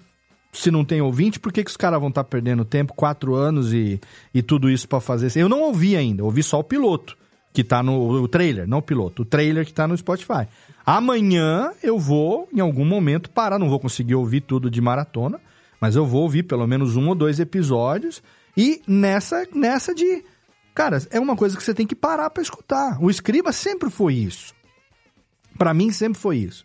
Agora eu entendo a questão da música que você tá falando, porque eu me lembro que lá no começo a, a gente usava muito trilha sonora de filme, né? A gente usava muito é, trilha de filme conhecido e tal, que a gente não podia usar, mas naquela época não tinha um, um- um- um- não tinha nenhuma legislação que nos explicasse isso de maneira tão clara e também não tinha o famigerado algoritmo que derrubava, flagueava e ameaçava, sei lá, eh, perder a guarda da sua filha porque você usou um trecho da música do Indiana Jones. Hoje em dia a gente sabe que não pode, então a gente tem muito banco de trilha branca, a gente tem, eh, né, além do Kevin MacLeod que está aí até hoje, tem a gente, por exemplo, Epidemic Sound, que eu assino profissionalmente pela empresa. É, e o que eu uso também. muitos outros que a gente fica blindado e tem todos os projetos a gente tem coisa pra cacete lá. Então eu eh, entendo, porque lógico, não dá hoje pra manter aquilo, tem que ser refeito.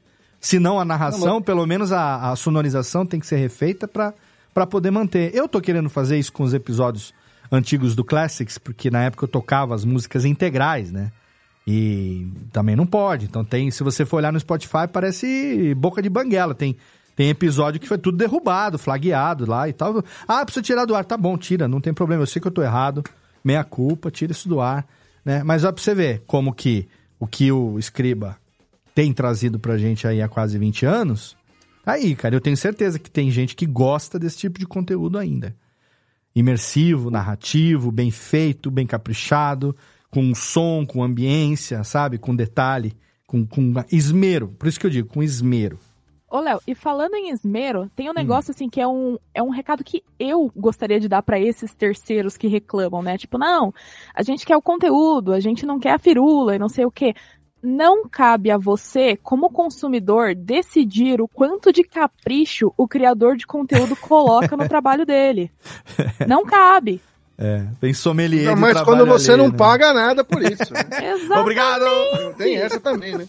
Mas é, Não, vai uma mas- coisa além, que é o, o- aquilo que o Léo falou, né? Ah, isso aqui é, é um- uma produção para você parar para ouvir. As pessoas hoje aceleram para ouvir. Hum. Então isso é um Ah. outro problema também. Um né? e meio X, Eu falo X. que existe um círculo no inferno especial para quem ouve escriba acelerado. Deu uma, deu uma pontada na minha, na, na minha coisa aqui agora, no- na teta. Não é? Ah, Dá, não dá, Léo. O braço até adormece, né, Léo? Putz. Nossa, deu que uma, uma formigada do lado esquerdo É, aqui. que- nossa. Então tem coisa que pela, pela, pelo tipo de conteúdo, uma notícia, até pode, mas se você vai é, perder, se perde um nível de aproveitamento daquele produto, se você vai escutar ele acelerado. Não, você não Então, perde o nível de tá aprimoramento, perdendo- Jé. Você tá Eu- perdendo, na verdade. Eu tá acho perdendo. que eu acho que você a- perde a- a experiência. Experiência vai embora, porque você vai fazer o que com esse conteúdo? Fala pra mim, no conteúdo. Ah, eu vou aprender com o Escriba Café da Segunda Guerra Mundial. Você vai fazer o quê? Vai fazer uma prova de vestibular? Você vai, vai ter muito mais coisa que você vai ter que cair pra isso. É um conteúdo é, é, de, de entretenimento, de informação, ok, de educacional, mas é uma coisa pra ele ser válido por si. E com Né? um grau de apreciação da obra como um todo, não é- Exato. não é só o texto. Exato. É como o cara vai ouvir uma ópera, entendeu? E, é, sabe, por Vai exemplo... tirar a orquestra, é só É. a mulher cantando. Uhum, né? uhum. Faz o resumo da ópera aí, por favor. É só pra dizer que viu a ópera ou ouviu o é, podcast. né? exato. Resumo Não, mas gente, eu acho que tem um outro aspecto também, porque vocês que obviamente trabalham isso profissionalmente há, há muito tempo, é, o acesso ao equipamento, falando da, da parte técnica, o acesso ao equipamento, ele melhorou muito. Ah, eu acho que o fone de ouvido, pra galera que é tipo assim, eu, né, criança, adolescente, an- ano- anos 90, conseguir um fone de ouvido de boa qualidade, ele era muito mais impeditivo no ponto- do ponto de vista financeiro, lá no década de 90, do- 2000, do que agora. Né? Até, até, tipo assim, por exemplo, eu moro em Belém, em Belém, eu tenho problemas, por exemplo, para dar manutenção nos meus equipamentos, porque eu não tenho as assistências técnicas na, na, na esquina autorizada. Uhum. É um, um problema. E agora, a gente está em 2023, tem um, um grupo de pessoas, por exemplo, as pessoas que não enxergam, né, de ter uma gama de acesso a, a produtos que são muito mais refinados de do aproveitamento do, do, do, do áudio do que se tinha há 10 anos atrás, há 5 anos atrás. O cara, o cara tem uma história como a que o Léo está citando, como tem o, o Escriba, e tem uma apreciação do áudio muito maior, que essas pessoas podem apreciar obras que elas não apreciavam antes. Por quê? Porque tem gente de casa, como eu tenho, por exemplo, aqui, né, um home studio pequenininho, que consigo produzir, conseguiria produzir uma, uma, uma, uma obra dessa, como tem o Christian, como tem agora o Jovem Nerd está fazendo, como o Léo já fez para outras, para outras empresas e outras, outras pessoas, e essas pessoas têm acesso, é uma questão de acesso também. Ô, Christian, ó, o que eu queria perguntar pra você naquela hora, que era a minha conclusão da pergunta, era o seguinte: da onde que veio essa sua. Esse seu capricho pela parte do áudio que é, fez com que você imprimisse isso de maneira tão é, bacana logo no começo, dadas as devidas proporções né, da, da- da limitação tecnológica que a gente tinha na época, é, e também explicar que é exatamente por isso que demora o processo de edição, não é? A gente faz. A mídia que a gente faz com P é podcast, não é pastel, né? Então a gente tem que. né, a gente faz. É podcast só também porque tá no feed, porque se não tivesse, seria outra coisa, mas é uma, uma, uma peça de arte em áudio. Né? Da onde que, que veio esse, esse esmero, esse capricho no, no som, que é algo que me, me agrada demais no seu trabalho? Primeiro que o capricho e o esmero ainda não é tão bom igual eu gostaria. Você falou que a gente tinha uma limitação tecnológica, mas eu sempre tive também uma limitação técnica. Eu não sou um engenheiro de som, então ao longo dos anos eu fui aprendendo também. E o que eu faço é o que eu gostaria de ouvir. Eu falo, caramba, que massa seria um podcast assim, assim, assim, que Uhum. causasse isso, desse. Eu lembro uma vez que eu ouvi eh, um áudio que rodou, deve ter uns 15 anos isso. O cara fez um áudio 3D, e naquela época áudio 3D era O barbershop? Ah, vamos ver É o aqui, barbershop. cortar o barbershop. cabelo, é. Eu ouvi aquilo, eu fiquei alucinado. Eu tenho Eu ele falei, aqui, quer que toque pra todo mundo ouvir? Manda bala. Eu tenho ele aqui, cadê? Cadê a técnica? Tem, Deixa eu ver tem aqui. que pôr o fone de ouvido dos dois lados. É, barbershop, deixa eu ver aqui. Ah, E fechar o olho, principalmente. É Barber Store? Como é que chama aqui? Peraí, tem um... Ba Tem... Barbershop 3D Sound você acha em algum lugar. Se eu Bah. fechar o olho, eu não escuto. Se você fechar o olho, você não escuta. A Lana já é surda, né? Imagine só. Piadas PCD, porque é verdade. Sinestesia avançada, né? Eu não tô achando aqui, peraí. Como barbershop? Quando é barbershop? Oh, meu Deus do céu. Não, Cristian, Ah. é que é uma piada porque eu sou surda. Eu tenho perda auditiva nos dois ouvidos. Então eu sou guiada pelos meus outros pelos meus outros Sentidos. sentidos. Aham. Então, até o pouco que eu escuto é bastante guiado pela visão. Então, se eu fechar o olho, eu não escuto mesmo.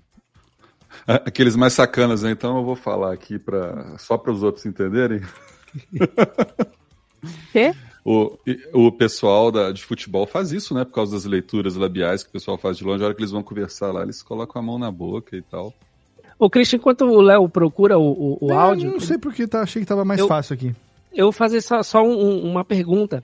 É, eu tenho o costume de assistir documentário, mas o documentário é por conta da, da, da formação em, em biologia. Então, então quando eu tenho que, tinha que trazer algum documentário para a sala de aula, uma preocupação que eu sempre tinha é, olha, tem que ter cuidado com o documentário que vai falar da, da vida selvagem, porque ele é muito antropomorfizado, né?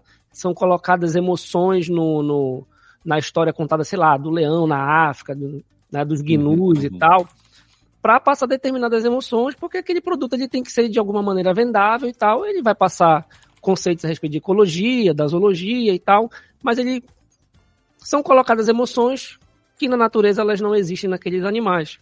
né? É, os documentários também históricos eles têm esse lance Ah, de, achei, achei. de colocar o áudio.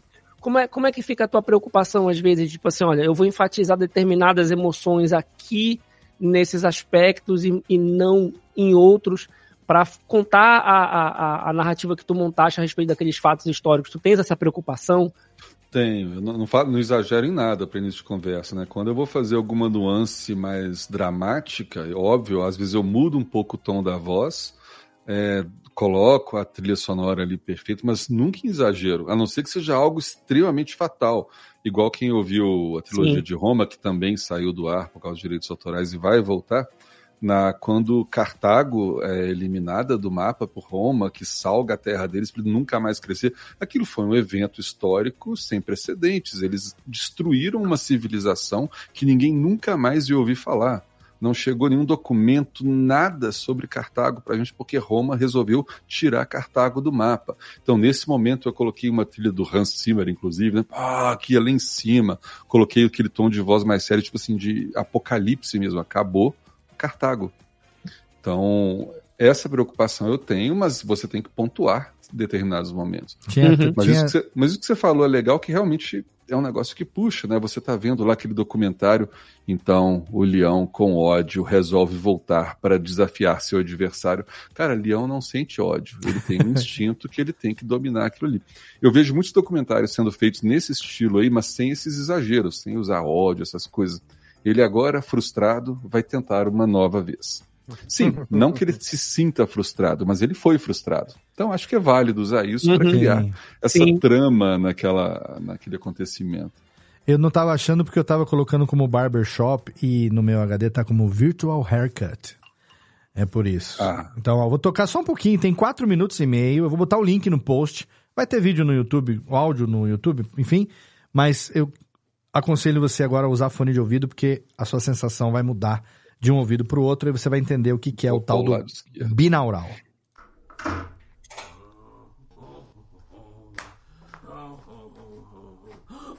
Hello there, hello there. How are you? Yes, yes. You are here for the virtual haircut? Yes, yes, okay. I will go get Luigi. He will come and cut your hair. Uh, I, I am Manuel. Just, just stay right there. Uh, Luigi. Luigi.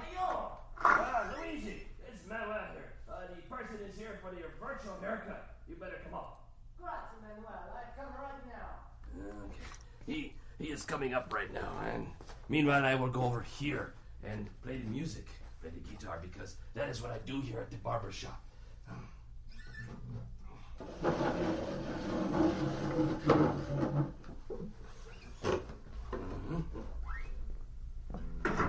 Ah, it's so nice to see you. Welcome to the Starkey Cetera Barbershop and your virtual haircut. I'd like to start the demonstration by moving over to your right hand side and picking up this bag. If you just hold still for a second, I'll put this bag over your head. Just like that. The bag over the top of the head. Com a touca na cabeça. And now I'll take the bag off. There we go. Ah, não, eu não vou tocar mais do que isso, porque é fantástico, né? O áudio é, é longo, né? Tem, tem, tem quatro minutos e meio aqui. Vou deixar um link na postagem do episódio. É, e você vê que o som, o áudio binaural, não é só uma questão de brincar com o canal direito e esquerdo, ele brinca com profundidade, né? Então, e uma vez o, o- o- eu, eu ficava louco de como que se faz isso, né? Hoje em dia, a gente usa o Reaper, Logic Pro, então não sei o que, você tem plugins que emulam isso, faz um, uma narração normal emular isso. Mas conversando com o Billy, que inclusive nosso querido Billy trabalha profissionalmente hoje com áudio na Europa, lá na Alemanha, ele tem uma empresa que é uma das maiores produtoras de, de áudio hoje para game, para todo, pra todo tipo de conteúdo. Foi para ele que eu perguntei uma vez, falei, cara, como é que é isso, velho? Ele falou assim, você quer, quer saber? É muito mais simples do que você imagina. O microfone, é, imagina a cabeça de um manequim.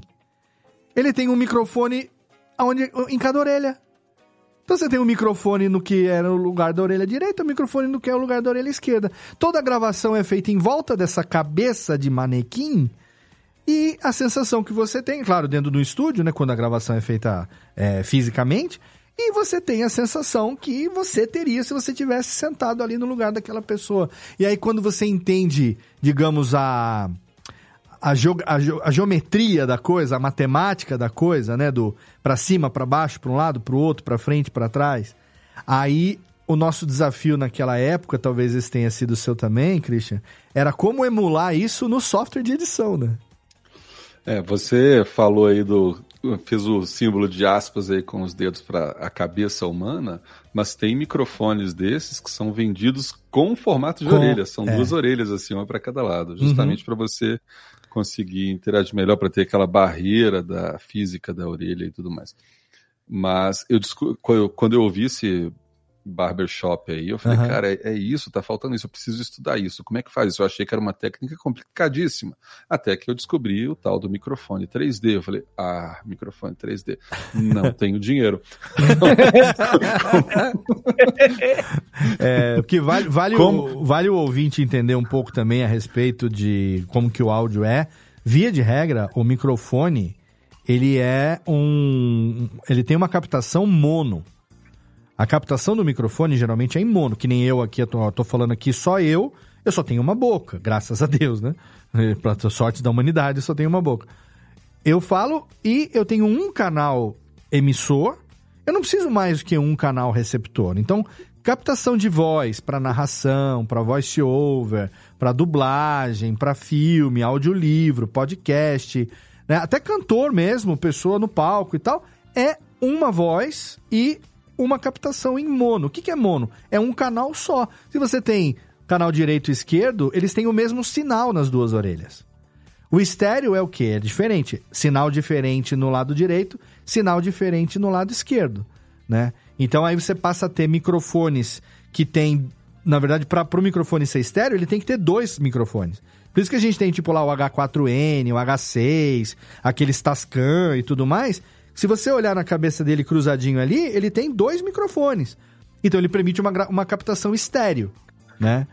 Agora, tem determinados microfones que são 3D, que eles têm ainda.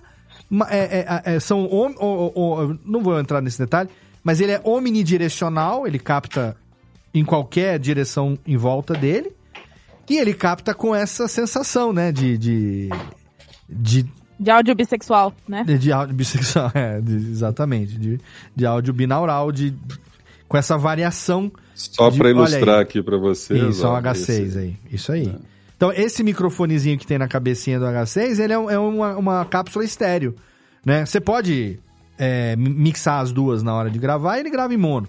Mas se você quiser, ele grava em estéreo. Ele já tem uma sensação de espaço que esse microfone aqui que eu estou usando, ou esse que qualquer um dos participantes está usando aqui, não dá, né?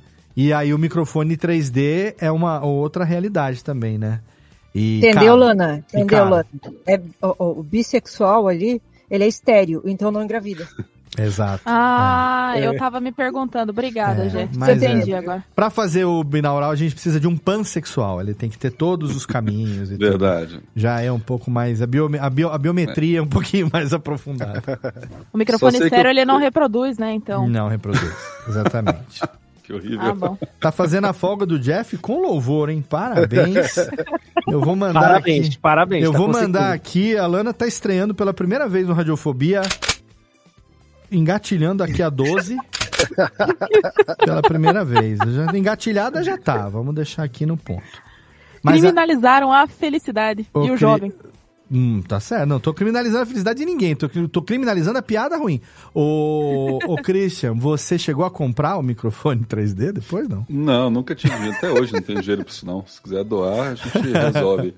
Mas eu tive que me rebolar. Aí eu comecei a descobrir, pesquisar técnicas sobre como emular isso aí na época, né? Eu fiz dois episódios que, para quem acompanha mais tempo, deve ter ouvido, que chama Experiência 1 e Experiência 2. Uhum. Foram os únicos dois episódios que eu fiz que não tinha, assim, um foco em história. E era literalmente uma experiência. Eu fiz um som 3D. Você entrava, numa... tem um que tinha uma tribo indígena, tem outro que você... alguém furava seu cérebro para implantar alguma coisa. Caraca. E tentei Nem lembro de puxar, ter é, ouvido esses, não. É, foi tutorial atrás de tutorial para fazer a coisa direitinho. E a partir de então dessas experiências eu passei a usar um pouquinho em, em vários episódios que eu fiz posteriormente. Por exemplo, o D.B. Cooper, se alguém tá lembrado dele. Esse tá eu no feed. episódio. Esse tá no feed. Então, a parte que eu mostro ele pulando do avião de paraquedas, eu usei essa técnica emulada. Ah, né? que legal. Tentei passar toda a, ver- a sensação ao vivo de você estar pulando de paraquedas ali do avião. E é foda você achar os sons da internet, né? Que eu não tenho como É. eu mesmo fazer. A, às vezes eu consigo emular no microfone. Eu pego meu microfone, o condensador aqui, e chupleco um pano, alguma Faz coisa. Foley, né? O que a gente faz aqui na É. empresa também. Quando precisa, a gente chama de Foley, porque é o nome técnico que tem. É, obviamente que eu não tenho uma sala com mil e um tipo de caixa de areia, de terra, de pedra, de telha, de Uhum. amianto, essas coisas todas que o profissional de Foley tem.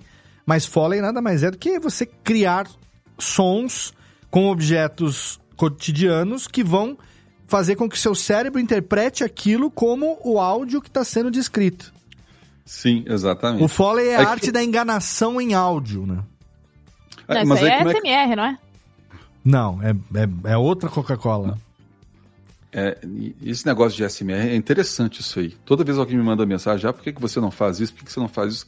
Eu descobri isso há um tempo atrás, falei que fantástico, a gente sente o, o cafuné, a gente sente aquela coisa parecendo uma criança Uhum. dormindo, é coisa é massa isso, é massa.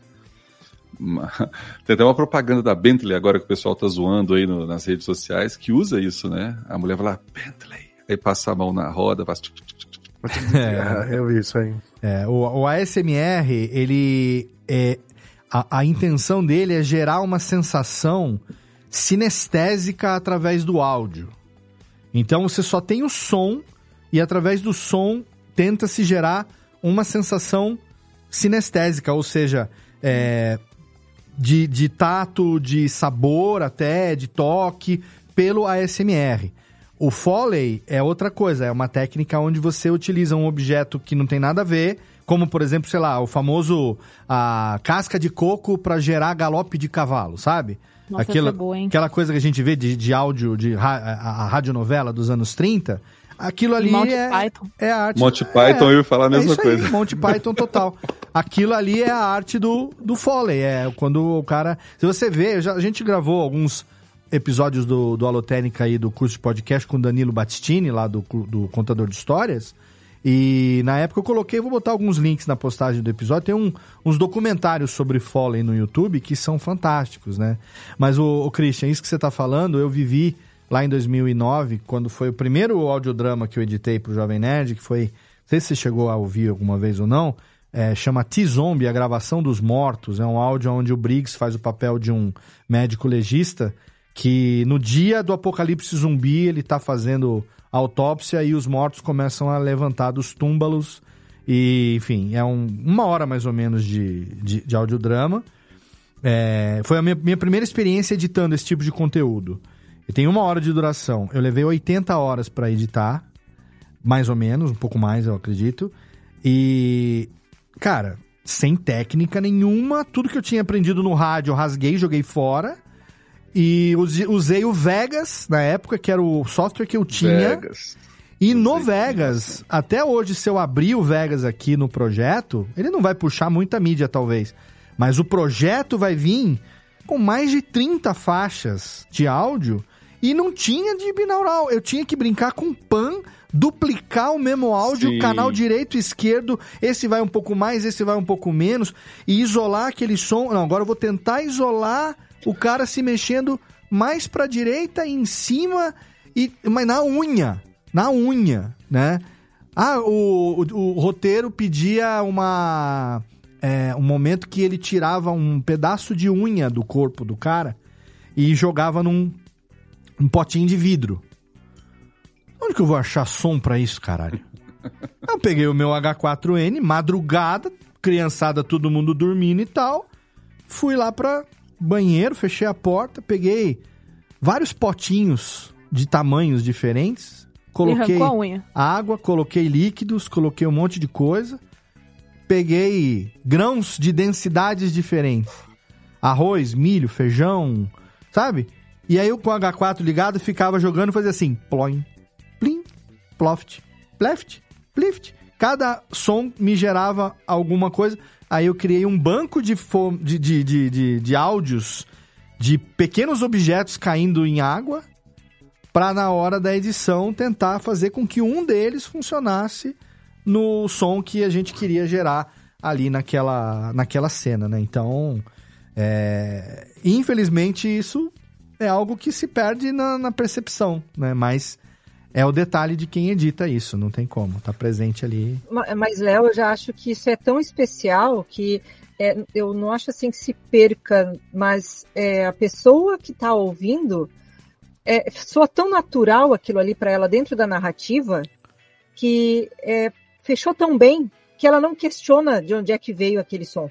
É a unha caindo, entendeu? Caindo no, no pratinho É, com água. E não É tem a porque fica- descrição, sabe? Não tá escrito assim. É. é, e naquele momento ele pegou e jogou. Não. Ele, ele, ele fala, ele fala assim. Ele tá falando, ele fala assim. é, a análise do cadáver detectou uma. É como se ele estivesse narrando a própria autó- a autópsia, né? Ele tá Autópsia, gravando a é. autópsia, É né? porque ele tá, ele tá registrando num Tá gravador, registrando né? no gravador, isso. né, na é, verdade. Aí fala assim, registrou algo parecido com uma, uma unha na altura do pescoço, e aí ele aquele barulhinho. Sabe, você tirando a unha da carne, então a gente tem aquele sonzinho, aí ele pega, plim, joga tudo no copinho, no copinho com água, num vidrinho assim. É detalhe como se estivesse acontecendo ali. E tipo assim, no, no todo do, do audiodrama de uma hora, é meio segundo. Eu não sei quantas as- horas eu levei é- pra produzir esta merda. É exatamente isso que gera esse tipo de comentário. Cara, pra que que você vai perder esse trabalho todo? Ninguém vai prestar atenção. Presta. Se você pega uma edição, um trechinho de um segundo de uma edição bem feita, de um trechinho de um segundo do- de quem falou foda-se, desculpa meu francês, Não, de eu quem adoro falou foda-se pra edição, Eu gosto Aí a francês. pessoa percebe, a pessoa percebe, certinho. Mas se você, só- a pessoa ouve esse, esse efeito que você fez aí com uma trabalheira de tantas horas, ela vai ouvir meio segundo, ela não vai prestar atenção assim de falar, nossa, que, que genialidade ele usou Não, aqui. não, pra claro, ela, claro. vai, tudo faz parte de um conjunto, ela gosta do seu podcast e não sabe por quê. É. Então ela acha que os detalhes são desnecessários. Ah, eu fico 20 horas para fazer um E às vezes, se não tem, ele sente falta e não sabe do que, que ele tá sentindo falta. né? Exatamente, exatamente. É tipo você passar perfume depois do banho, entendeu? É um negócio que faz toda a diferença. Você já tá limpo, você já tá cheiroso, mas o perfume, ó, vai. É É, isso. Eu sou adepto Exato. também da colônia pós-banho. Mas ó, esse- esses detalhes de áudio, tem um- uma ligação aqui com, com o Léo, que foi a primeira vez que eu vi ele colocando numa edição trilha de um, de um álbum do David Brubeck, que é o Time Out. Ah, David É, Brubeck. que, cara, pra quem já teve a oportunidade de pegar e ouvir em caixas grandes separadas, é uma mixagem maravilhosa. Tipo assim, tu percebes onde estão os instrumentos posicionados na, na gravação, que é uma gravação ao vivo, né? Uhum. Então, inclusive, dá pra perceber, dá para perceber a movimentação das teclas do piano enquanto a mão vai passando. Se tu tiveres posicionado triangulado nas caixas, é maravilhoso. Né? Mas isso Tem, é uma tem coisa. um, tem um aplicativo que fez isso há muitos anos. Eu não lembro mais o nome dele, se era orquestra ou se era só filarmônica, alguma coisa assim. Você tinha várias obras gravadas de uma orquestra tocando. Você podia se posicionar em que ponto do palco você queria estar. Caraca. Você podia selecionar qual vídeo você ia ver. Quero ver o violino, quero ver os metais, quero ver a percussão. E, e, e também isolar os sons. Cara, era incrível. Aí eu ficava passeando com o dedo, assim, como se eu estivesse andando entre as... Que coisa incrível. Cara, que fantástico. Não Esse é- perdurou. Por quê? Música É. clássica. É música clássica. Quem gosta de música clássica não sabe usar iPad. Pois é, e hoje eu tô estudando piano, tô a partitura de Chopin no meu iPad. Só, Meu, só... meu sonho é piano, viu? Eu come... Um dia, Cara, tá vai, comecei, mas a- eu comecei, a Apple- peraí, deixa eu falar preparou, rapidinho. né? Deixa eu falar rapidinho, pra incentivar aqui o Christian. Christian, fala comigo, pra aparecer na tela. Oi. Você faça isso, eu vou te passar o link de um curso online de um cara que eu descobri, me, me, me identifiquei com o método, barato investimento, e falei, não, eu quero chegar aos... Se eu começar a estudar agora com 49, aos 60 eu vou ter 10 anos de piano, bicho. Coisa que eu não tive a vida inteira. E aí o meu filho de 10 anos, o Lô, gostou da ideia e, tá, e começou a estudar também. Então agora é o velho e o, e o, e o novo, e ele com professor, lógico, né? Vai, talvez vai estudar na escola, ou com professor particular e tal. Mas aqui com instrumento em casa e tal. Nossa, você desliga tudo, fica offline, que é o que a gente precisa hoje em dia para dar uma terapia, e começa como se. Um cachorro velho como nós pode aprender truques novos. Eu fui nessa e tá, me, tá sendo uma terapia, uma higiene mental que você não tem ideia, cara. Imagina, imagina. Nossa, tá. Ó, E outra coisa também que a minha higiene mental começou aqui, ó. Começou nisso aqui. Deixa eu pegar essa daqui, que é a mais, mais bonitinha. Começou nisso aqui, ó. Gaitinha? Gaita Blues. Gaita Blues. Coisa bem de velho Eu- mesmo. Eu Gaita Blues, a primeira- cachimbo, uísque, charuto e piano. Coisa de velho. Primeira música que eu aprendi nessa gaitinha foi a música da propaganda da Malboro. Pam, Tá, pam, tá, param, tá, pam. Aí. Falei, tem tudo a ver. Mas, cara, eu, eu incentivo, viu? Porque, olha, é alguma coisa que eu peguei pra mim agora e falei, não, eu quero... Tô brincando no negócio de Chopin do iPad, mas hum, daqui a um ano, quem sabe já não, não, não, esteja ali dando uma, uma arranhada, né? Terapia mental total. Só corrigir, eu falei que era propaganda da Marlboro, mas a música originalmente daquele seriado antiguíssimo, né? Magnificent Seven. É, os, era o. Os, é, Magnificent Seven era. Ei, meu Sete Deus, Homens de um Sete Destino, Homens de é? um coisa Destino, assim? isso, É. isso. Exatamente. Ô, ô, Christian, a Apple separou, né? Tem um aplicativo de música só pra, pra música erudita. Ah, é? É, ela fez essa separação. Que você. Eu- eu- Pode falar, Stácio. Não, é que eu acho Não, que é- a, a, música, a música erudita, por que, que as pessoas da minha geração, eu, sou- eu não, não acho muitos que gostam de música erudita, música clássica? Não sei. Aí comecei a pensar, aí conversando com meu pai, minha mãe, cara, minha mãe falava que desde que eu estava na barriga dela, ela ouvia música clássica. Desde que aí, aí eu acho que é uma coisa que você vai acostumando e vai criando esse gosto. Sim. É difícil você ver alguém, putz, comecei a ouvir música clássica com 40 anos e agora eu gosto. Existe pessoas assim, mas é difícil. Então, porque é uma música completamente diferente do que a gente tem hoje aí na rádio, no É. dia a dia, no TikTok e tal. Apesar de que, ah, agora eu vou defender esses, essas redes sociais. Eles estão introduzindo certas músicas clássicas Sim, aí. Estão entrando no gosto do povo. É, eu- Faz um vídeo, aquele vídeo com paisagens massa lá da Itália e tal, e coloca a musiquinha clássica ali no fundo. O pessoal começa a descobrir, começa a correr atrás, ou reutilizar nos vídeos deles. O vídeo é bom, é bom, a música é boa, é boa. Todo mundo tá copiando todo mundo, tá, mas a música tá espalhando. Isso aí eu Uma acho que tá super em alta no TikTok é aquela do Estúdio Ghibli lá, que é o...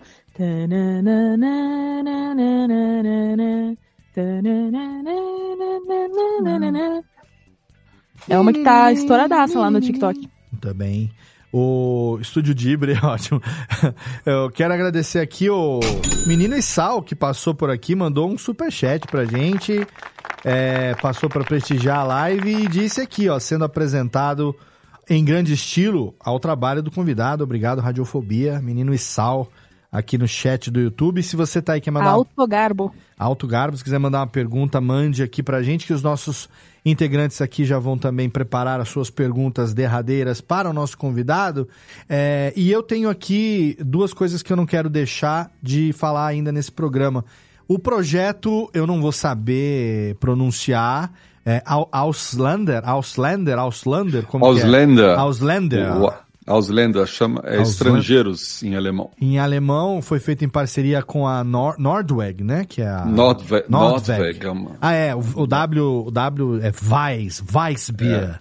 Weissbier. É igual né? Volkswagen. Vol- o V Volkswagen. em alemão de F e o W tem som de V. Então, o, o- a marca de carro é Volkswagen, carro do povo, né? É, e eu falava Copenhagen e é uma empresa totalmente brasileira, Copenhagen. E aí, também, Fala, não, vamos tomar café na Copenhagen, mas essa empresa é daqui, de Santa Catarina. É, tá certo. E esse projeto, um projeto que você fez do Escriba para falar sobre a imigração alemã para o Brasil. Pro Brasil. Você, Gurtner, né? Então, é, tem, tem ascendência alemã o, ou não? O, o último episódio é meu pai falando. O último episódio, o mais recente. É. O- Porque o que, aconteceu? Você fala, ah, você fala o, último episódio do, Aus, fi- do Auslander, não do. do... Sim, do Auslander. O Auslander é Auslander. um projeto paralelo ao Escriba Café. É Certo. outro podcast. Uhum. E o último, eu não e como é uma minissérie, não é um podcast que vai ter para sempre, né? Uhum. Eu não consegui achar uma forma da plataforma colocar em ordem, ou seja, que a pessoa quando entrasse o primeiro episódio fosse o topo da lista, né? Então muita gente confunde, começa a ouvir do último, do penúltimo. O episódio mais recente, que é o último, ou seja, quem está conhecendo agora aqui na, no, no Léo Lopes, ouça desde o primeiro. Começa Uhum. a ouvir do primeiro, mais antigo, e vai subindo, que é uma história, é uma narrativa. Então você perde coisas se você começar do último. E o mais recente, que chama A Nova Onda, são, é a nova imigração. Porque esse podcast ele conta a história do início, a primeira imigração em massa, que foi em 1824. Ele começa com a chegada, A chegada. é episódio 1, primeiro episódio. aí depois tem. Então, ah, ele, ah, hoje o feed está organizado em episódios. Então eu tô, consigo ver ele tanto no Spotify quanto no Pocket Casts, ele tá na ordem. É, episódio 1, a chegada, episódio 2, me dê motivos para ir embora. Uhum. Colocar Tim Sim, Maia exatamente. numa, num, num podcast de imigração alemã por si só já merece um respeito. Inimigos imaginários, medos reais e a nova onda. São quatro episódios, né? Eu, eu vou dar crédito aí para os títulos para o nosso pesquisador, o Marcos Meinertz, doutor Marcos Meinertz, que é especialista lá no sul do Brasil em imigração alemã. O que, que ele fez? Esse roteiro aí foi um roteiro diferente do Escriba Café. Não foi totalmente autoria minha. Ele fez, a, ele fez o, artigo, arca- o artigo acadêmico da imigração, especialmente para esse podcast, me mandou e eu transformei ele em roteiro para com a linguagem mais natural, linguagem mais fonética assim, para narrar esse episódio. Então ele trata da imigração inteira, desde 1824 até a imigração que veio na época da ditadura, que foi a importação de profissionais para a construção da indústria e tudo mais, que foi a que chama a nova onda, né? Aliás, a nova onda começa com os, os nazistas que vieram, os ex-combatentes que vieram e também posteriormente nos anos 60, 70, os profissionais engenheiros principalmente que vieram para arcar com as obras aqui do que o Brasil estava precisando. Meu pai foi um deles. Então ele conta a história dele, como ele chegou, como ele foi tratado, Cara, que porque foda. pouco, pouco tempo antes dele chegar, né, na época da guerra, ali os alemães estavam sendo tinha campo de concentração aqui no Brasil. Ninguém sabe disso. Olha aí. tinha campo de concentração em Santa Catarina que Caralho. mandavam os descendentes, nem eram os alemães, eram os descendentes dos imigrantes para lá. Se a pessoa era pega conversando no boteco falando em alemão, pica a mula, você é traidor, você é espião. Sendo que esses colonos eles foram tão isolados quando eles chegaram aqui que a- a- a- os descendentes deles não sabiam falar português. Tem uma certa semelhança, não por acaso, com a, a imigração japonesa também, né? Uhum. A história Uhum. da imigração japonesa tem esses capítulos também que Os japoneses, por os italianos e os alemães sofreram as mesmas coisas. Uhum, sim. Cara, que foda, cara. Que legal. Que projeto bacana, né? Foi, foi bem legal de fazer. E, a- assim como esse projeto, você é, hoje, como que tá o Escriba? A gente tem um episódio aqui no feed mais recente que é de junho agora, sobre a história da medicina, né? Então você tá aí entregando uma média de um episódio a cada dois meses e tal. Deu uma parada. por mês. Esse foi um atrasozinho aí por causa de produção e tudo mais, mas tá um episódio por mês esse ano. Um episódio. Quando assim, é porque vai sair dois episódios, um mais próximo do outro. Mas Você esse ano, con- E você continua fazendo tudo by myself, tudo by yourself, sozinho ainda no processo? é, 100%. igual a música diz, né? All All, by by myself. myself. Você continua mesmo depois de todo esse tempo? Você tá aí mandando ver de acordo com o seu tempo? Porque, assim, é, eu entendo um pouco, porque é, é o motivo pelo qual eu mantenho Radiofobia no ar também. É, é, vou, vou chamar isso com todas as aspas, tá? É o, meu, é o meu brinquedo, é o meu tesão, é o meu, é, é o meu filho, entendeu? É um outro filho. É um negócio que eu me dedico com carinho, é a oportunidade aqui, nesse caso, no meu formato, que eu tenho de estar com meus amigos aqui duas vezes por mês, trocar ideia, dar risada. A gente tem convidados como você, pessoas queridas que a gente pode receber e ouvir as histórias. A gente também grava programas galhofas sobre temas, que nem recentemente teve um sobre paternidade, onde né, quem quis elogiar o pai elogiou, quem quis xingar a mãe xingou e foi maravilhoso. Então é, é assim, o dia que eu falar, cara, puta que merda, tem que gravar um programa, senão não vai ter episódio semana que vem, nesse dia eu paro.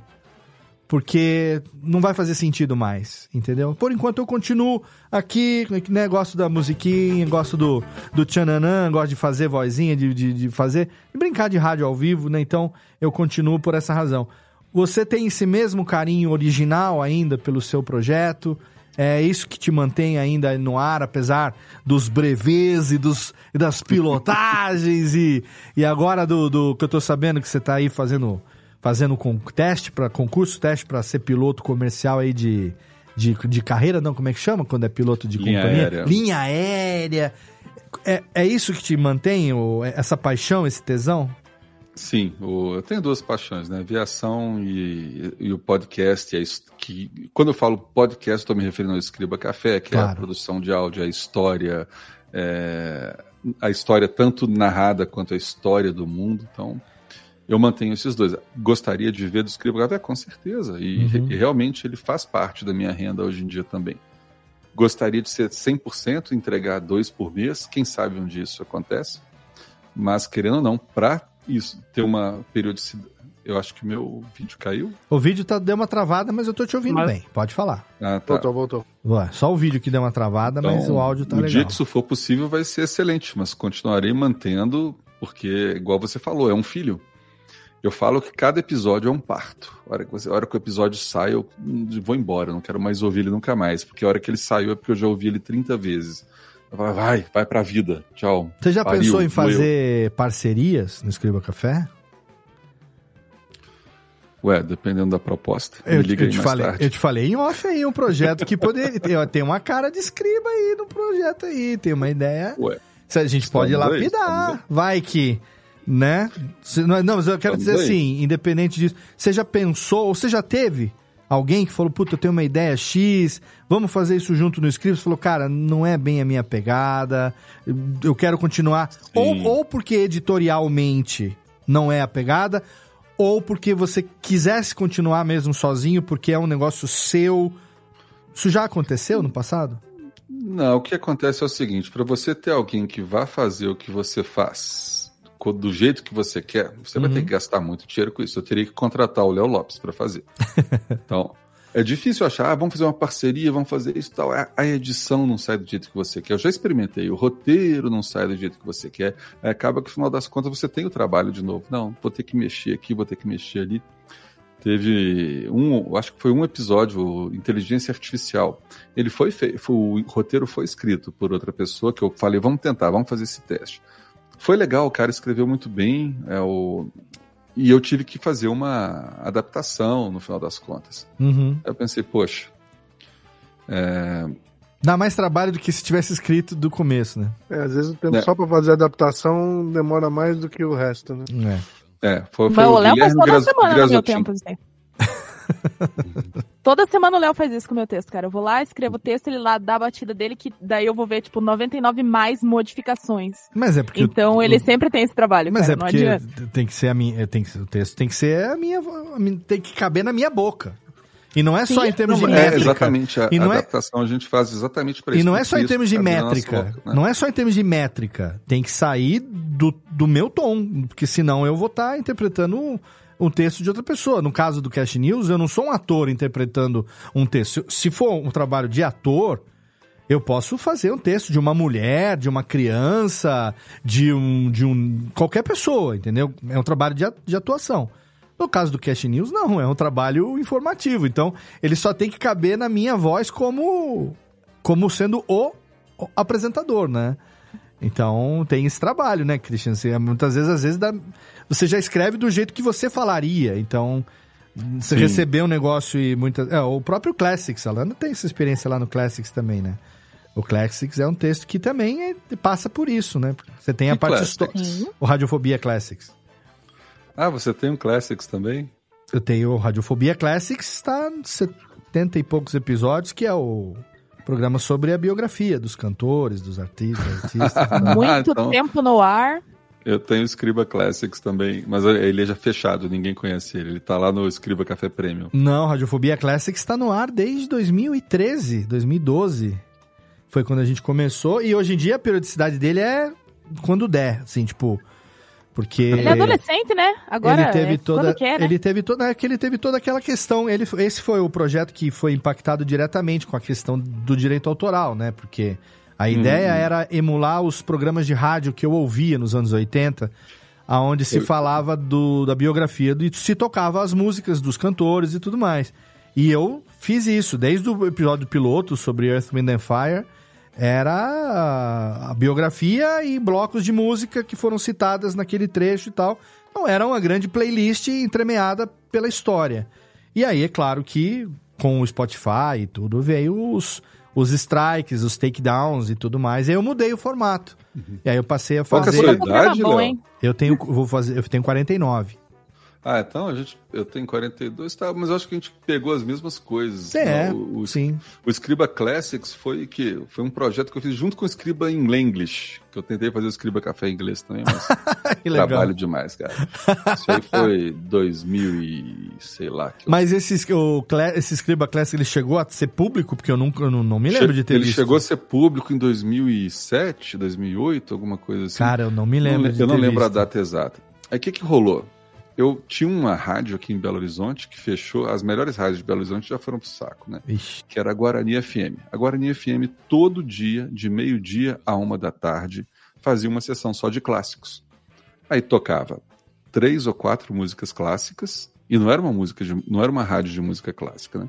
Mas tocava três ou quatro músicas clássicas e no final o, o, o locutor falava: Você ouviu agora Mozart, Hacking, o Dias Ira e tudo e falava um pouquinho das músicas que foram tocadas. Falei, cara, que coisa gostosa de ouvir. Vou fazer isso com o Escriba Café. Lá em São Paulo tem a Cultura FM. É, ele fazia a mesma coisa também. Eu falei, caramba, eu vou Em fazer Curitiba isso. tem a Ouro Verde FM. Aí o meu foi bem copiado mesmo, confesso, foi bem copiado da Guarani, só com a diferença que eu colocava um pouquinho da biografia do compositor, né? Então cada Aham. episódio era um compositor. Aí eu fazia lá, falava, era dois ou três minutos com a biografia do compositor e depois uma seleção de três ou quatro músicas que eu mais gostava dele. Ah, mas ele era, ele era só sobre música clássica. Só sobre música clássica. Ah, então. O, o Classics, ele é tudo menos música clássica. Ele é, Então, por isso que eu, ele é Classics por no isso que eu sentido de ser problema os... com os direitos autorais. Ele é classics no sentido de ter os clássicos da música, né? Nacional e internacional. Então, ele seria mais tipo um flashback ou um, sabe, um, sei lá, um. Cadê, Técnica? Um. Oh, meu Deus, eu tô me perdendo aqui ainda no negócio. Radiofobia by night. By night. Sabe? Seria, seria mais nesse sentido, assim, do. do Você tá Eu aqui tô esperando o, o Radiofobia Classics Calypso. Ah, vai ter, vai ter. Você sim. Pega a pauta, você que tem que escrever a pauta. É, lógico. Você, você. Se tem alguém que tem que ficar responsável por dar esse pontapé, é você. Ah, não, achei que o senhor era música clássica. Eu Não, tava não, aqui, não, pô, não. arrumei- um irmão gêmeo. Não, não, música clássica não. Clássico, o primeiro episódio, o piloto foi sobre Earth, Wind and Fire. Aí depois o episódio 1 foi Stevie Wonder, o 2 foi Wilson Simonal e assim por diante. O episódio mais recente que tá no ar foi sobre Toto, o número 72, foi ao ar. Foi o único que foi publicado esse ano ainda, janeiro Ô, Léo, mas, sobre você- Toto. mas você acha bonito isso, você fazer isso com a gente? O quê? Chamar de clássico algo que a gente viveu? Pois é. Nós somos. Eu devia chamar ele de quem então? De, de- do fundo do baú. Moderno. É, mas é clássico, é clássico. É, sei Música lá. jovem, eterna. E a, a minha, minha última pergunta aqui, derradeira, que eu preciso deixar, a gente fica aqui a noite inteira também te empatando. É... Bom, já fiz aqui, a, já dei a cantada, vamos falar em off depois aí sobre, quem sabe, possíveis parcerias. É, tem esse projeto que eu já te contei em alto aí, ainda estou desenvolvendo, estou lapidando ele. Se você achar que ele merece ser melhor lapidado, podemos lapidá-lo a quatro mãos, quem sabe. É, mas sobre futuros é, é, coisas que você gostaria de ter feito é, no Scriba e ainda não fez, alguma novidade, algum, algum, sei lá, tema ou um estilo que você acha que se en- en- encaixaria na sua proposta, mas por algum motivo você ainda não, não conseguiu realizar. Você tem alguma coisa assim ou não? Não, tirando algumas participações especiais, eu acho que. Ah, tem um. Ah, mas eu não posso revelar esse projeto. Ah, esse, então porque tá esse aí vai acontecer. Ah, então vai tá. acontecer. Não, não, e se não bobear ano que vem. Não, não é um revela. episódio, é um episódio em especial que eu quero fazer já há anos e não achei ainda a pessoa certa. A gente conversa em off. Ah, bom, então estamos aí. Então tá bom, então tá certo. Minhas, minhas crianças, é a vez de vocês fazerem suas perguntas derradeiras. Macoge, acho que queria a palavra, por favor, querido. Não, eu, eu ia perguntar pra eles, dentro disso que você falou, né? te- Teve, teve algum tema que você foi, que você pensou pra fazer algum episódio e que por algum motivo não saiu, ou porque a pesquisa se achou que ficou muito muito fraca, né, no sentido de não ter base, é, ou de repente o roteiro se achou que não encaixou direito, enfim, tem, tem alguma coisa nesse sentido Tem. ou não? Tem vários, vários temas que já passaram e ou porque o conteúdo não daria um episódio inteiro, porque assim, uma coisa que eu não suporto é encher linguiça. Então, às vezes você tem um, um tema muito interessante que você tem contato e fala, caramba, vou agora falar sobre isso. Aí você pesquisa, pesquisa, pesquisa. Isso não vai dar nem 10 minutos de podcast. Ah, mas encher linguiça dá uma hora, tá? Mas aí fica chato, não quero encher linguiça. Bem tijolado, uma hora e meia. Então, já aconteceu diretamente. Então, essa é a maior dificuldade que eu tenho. Achar um tema que é legal, mas que vá gerar um podcast de 30 minutos, um episódio de 30 minutos.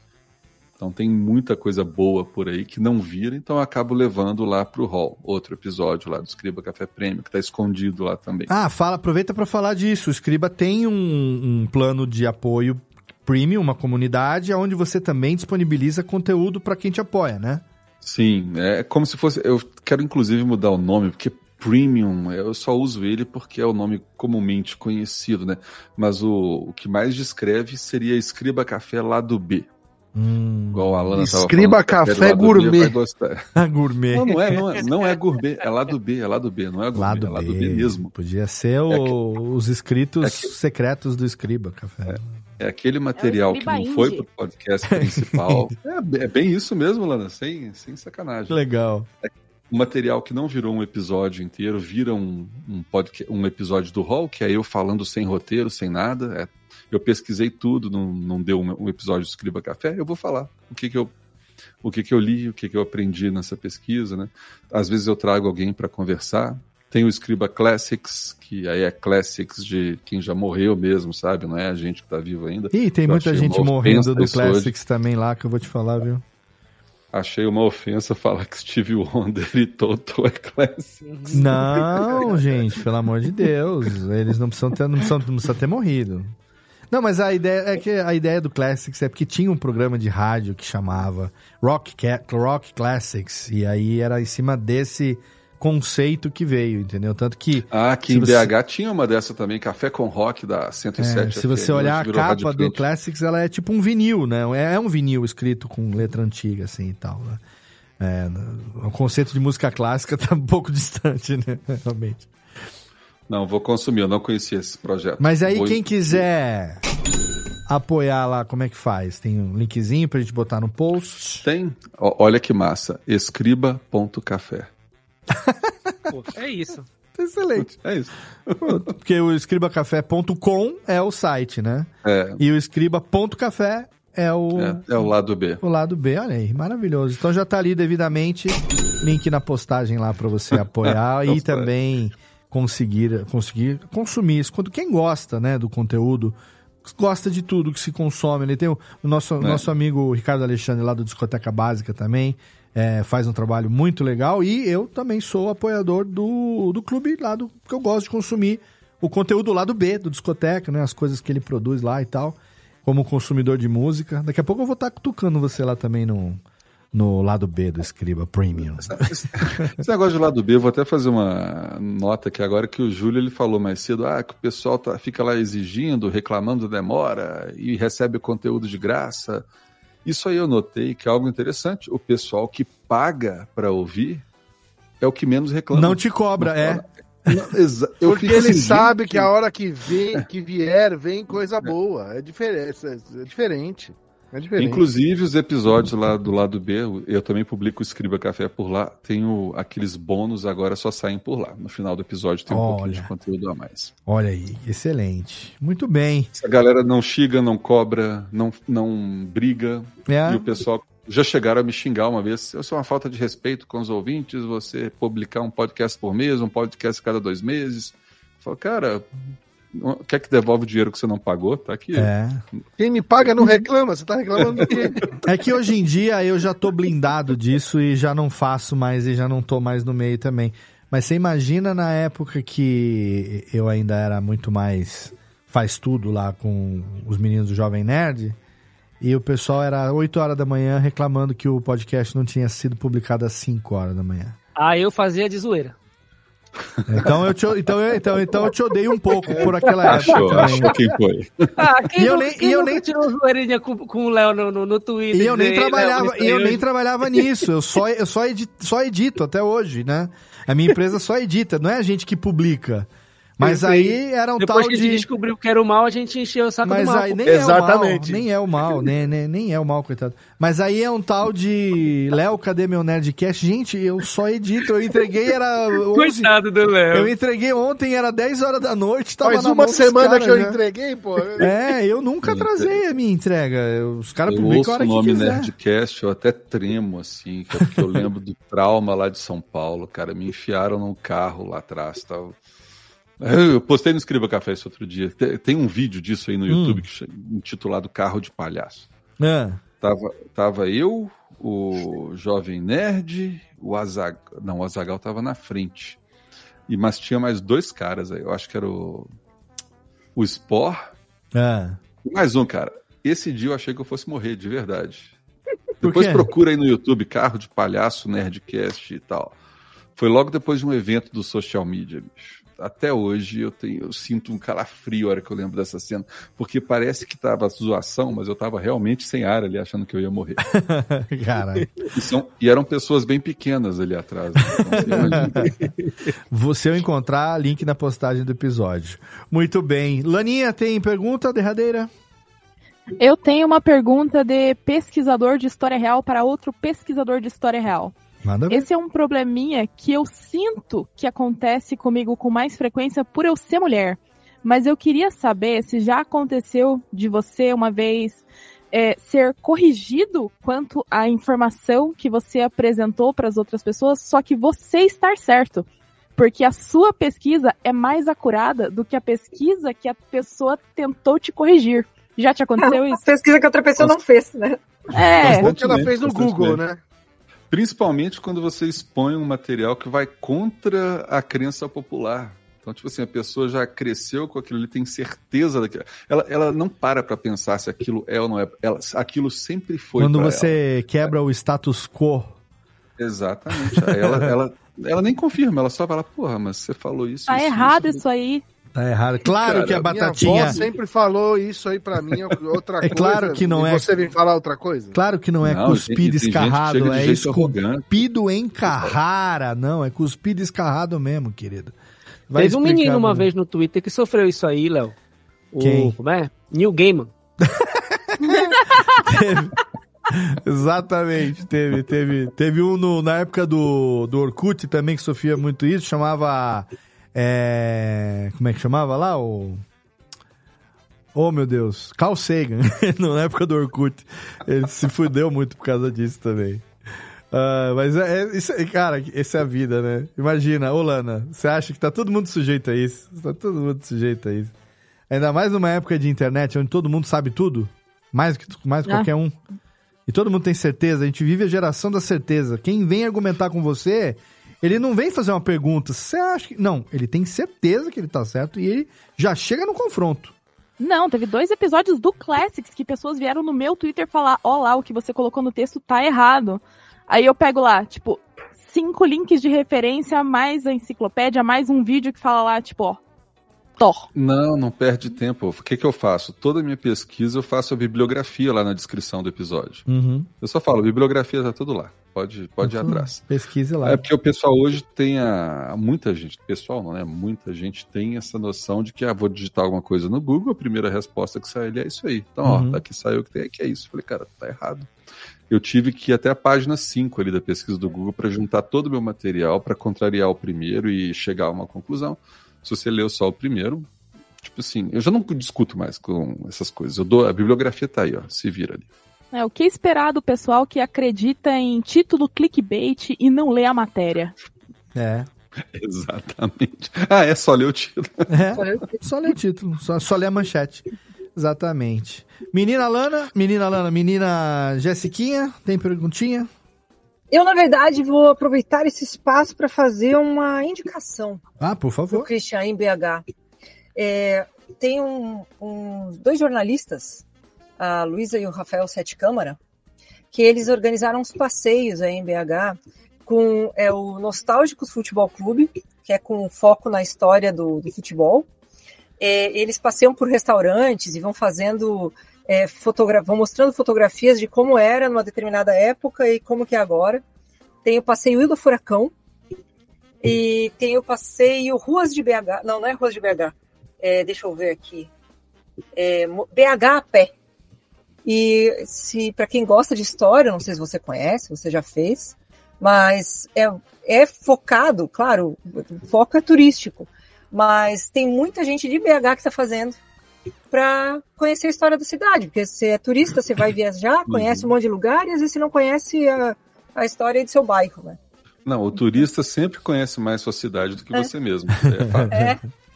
Que é. então, como você, é, você gosta dessa parte histórica, eu acho que pode ser uma- um encontro legal.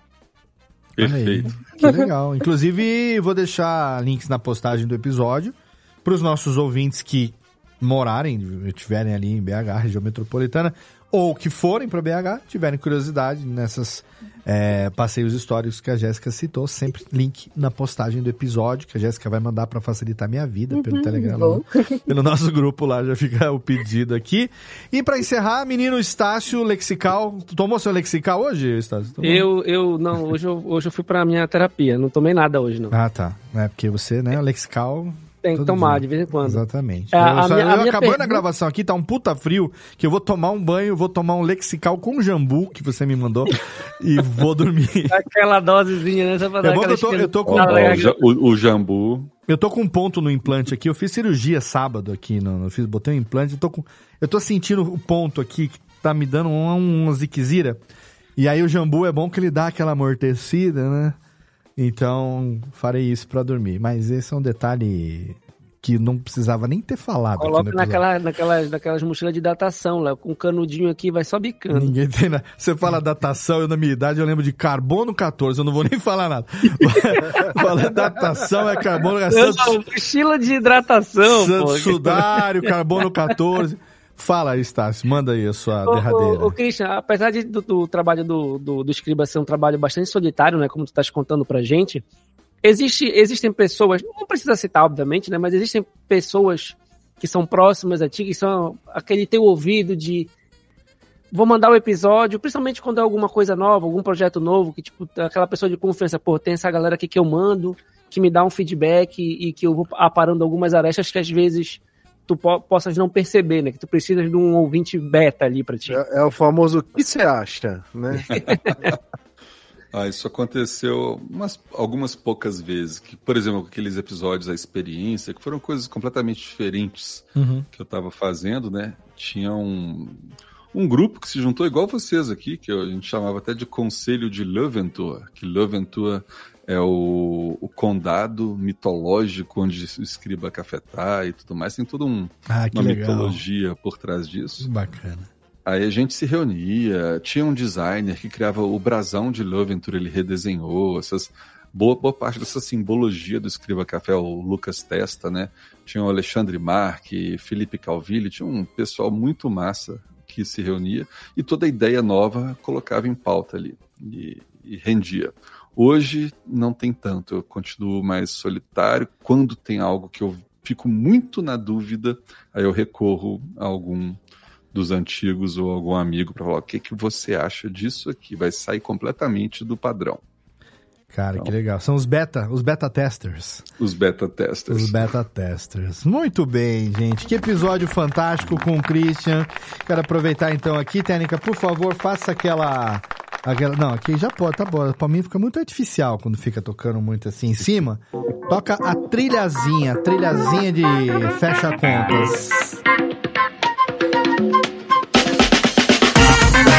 De fecha conta e passa régua para mais um episódio fenomenal. Tanto tempo esperando e finalmente realizando este sonho, por que não objetivo, de conversar com meu amigo Christian Gurtner. Quero agradecer demais a presença dos meus integrantes diretamente de Belém do Pará, Vitor Estácio. Obrigado, Alês!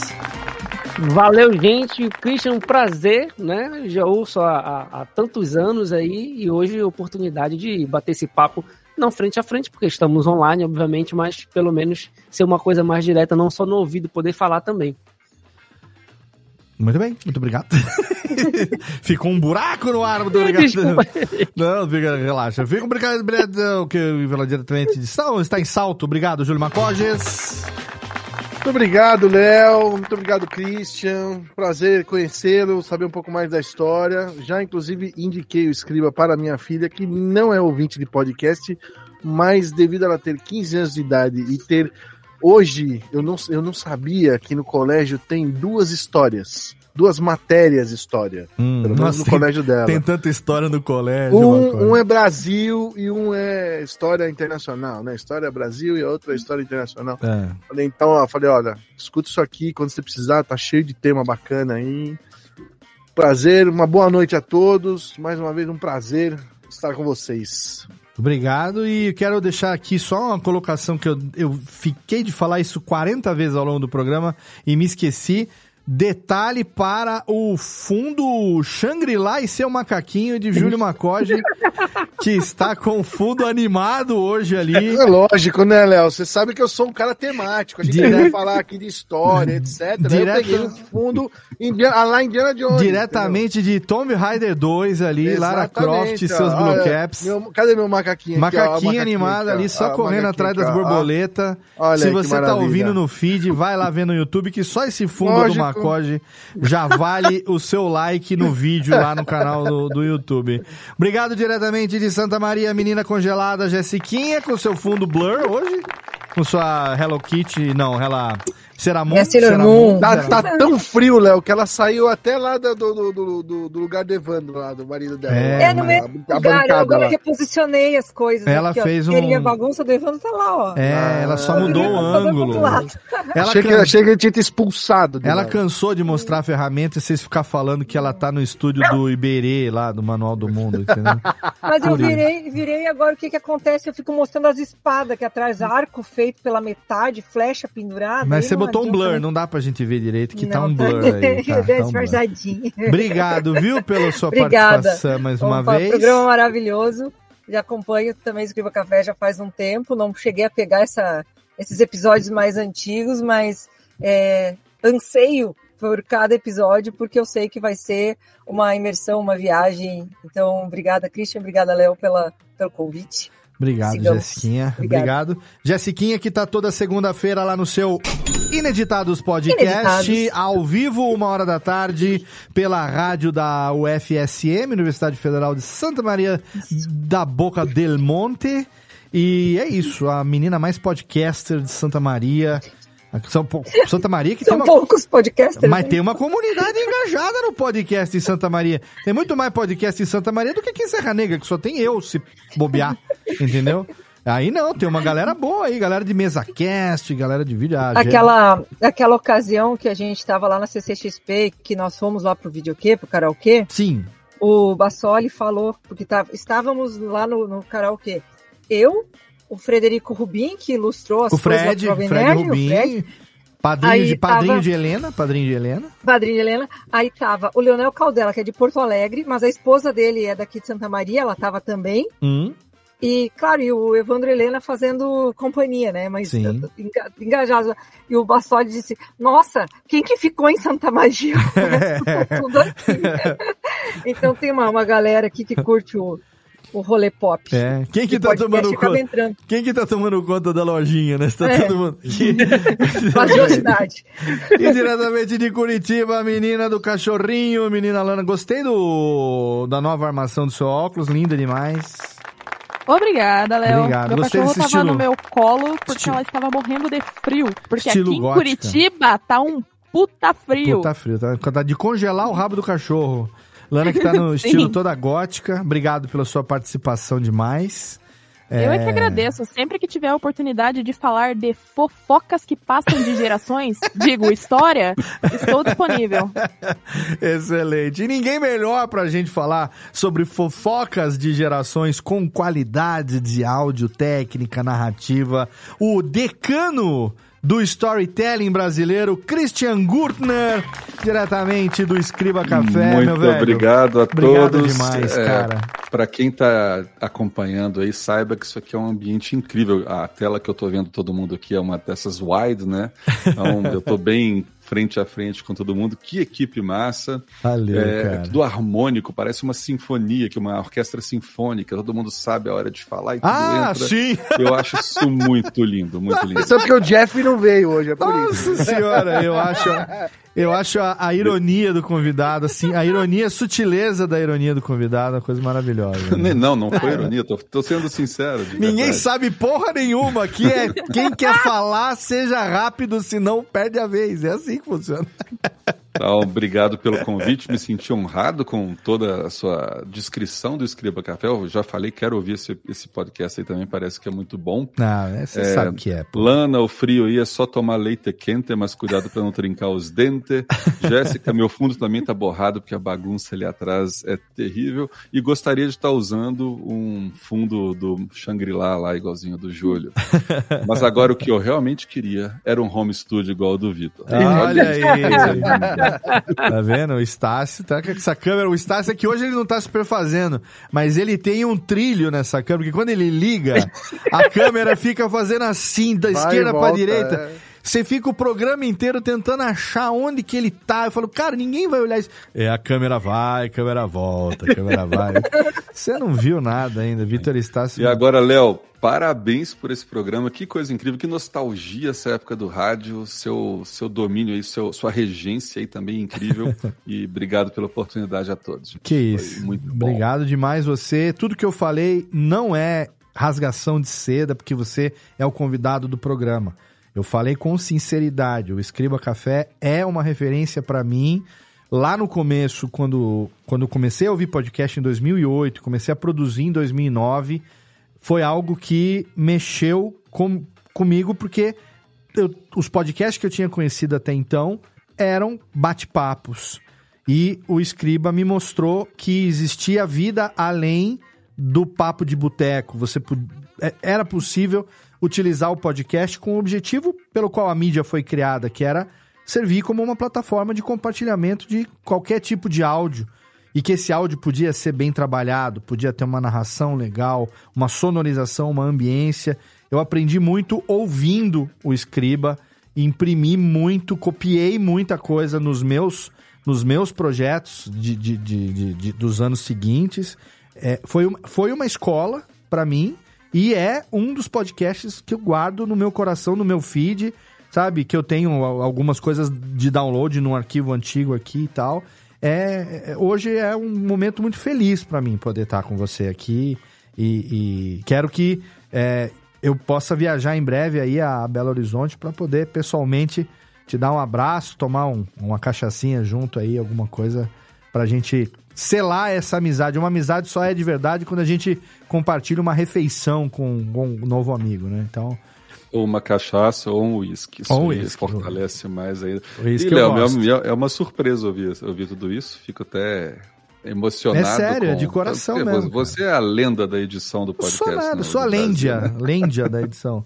Eu, sério, cara, você é que assim, a gente não fica falando, né, coisas no dia a dia assim, a gente também pouco contato teve nesses anos. A gente, eu tenho a felicidade, a gente ser coautor lá do Reflexões, é, e assim, a vida é aquela coisa, co- aquela correria, e a gente não tem contato, longe, distância, apesar da internet é, encurtar as distâncias entre as pessoas, mas é, é assim, né? Porque cada um tem o seu trabalho, tá focado na sua vida e tal. Então, essa oportunidade surgiu agora por conta de ter retomado o contato ali no grupo. Falei, cara, sempre quis gravar.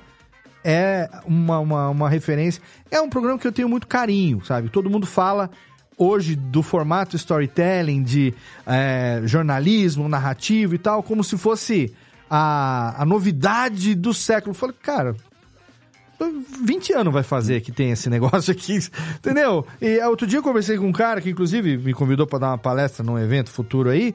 Falou assim: ah, a gente sente que a galera do áudio tem um pouco de restrição com a galera do vídeo, não sei o que tem. Eu falei assim, cara, não é restrição.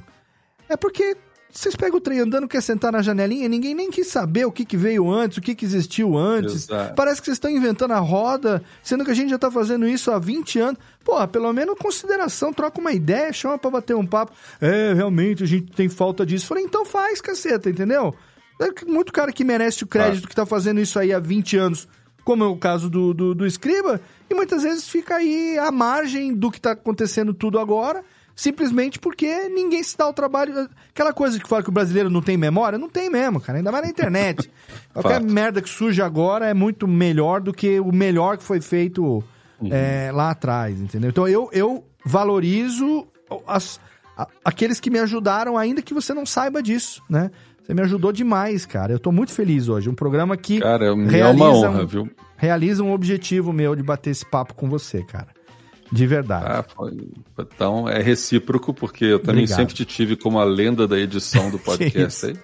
Essa rasgação de seda, daqui a É, pouco vai entrar a musiquinha romântica. Vai né? entrar o Radiofobia by Night, by Vai Night. entrar um aqui. Kennedy aí. eu Vai quero entrar, eu- agora o Júlio vai pegar vocês dois aí, get a room, né? Get a room, é, exatamente. Isso mesmo. Então, ó, todos os links do Christian e do Escriba, redes sociais, site, o Escriba lá do B, também chamado de Premium, vão estar lá devidamente linkados na postagem do episódio pra você. E aqui, é claro que eu agradeço. Cadê a técnica? Aqui, aqui, essa daqui, ó.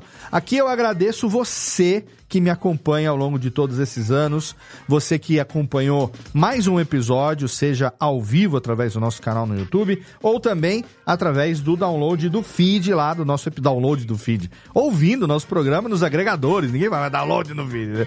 Ouvindo o programa no seu agregador preferido, radiofobia.com.br barra podcast é o site da nossa rede de podcast para você poder ouvir todos os nossos episódios. Entra lá no nosso grupinho do Telegram, não se esquece, e interage com a galera. Os Twitters estão ali, os Twitter, também morreu o Twitter, né?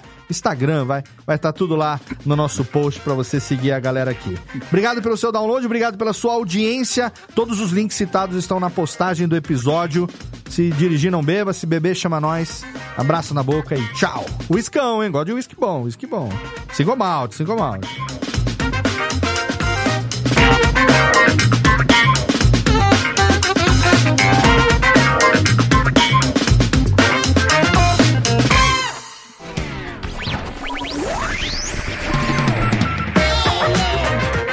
Este podcast foi publicado pela Radiofobia Podcast Network. Acesse radiofobia.com.br barra podcast para conhecer e ouvir todos os nossos programas ou assine no seu agregador de podcast preferido. Esperamos você no próximo episódio.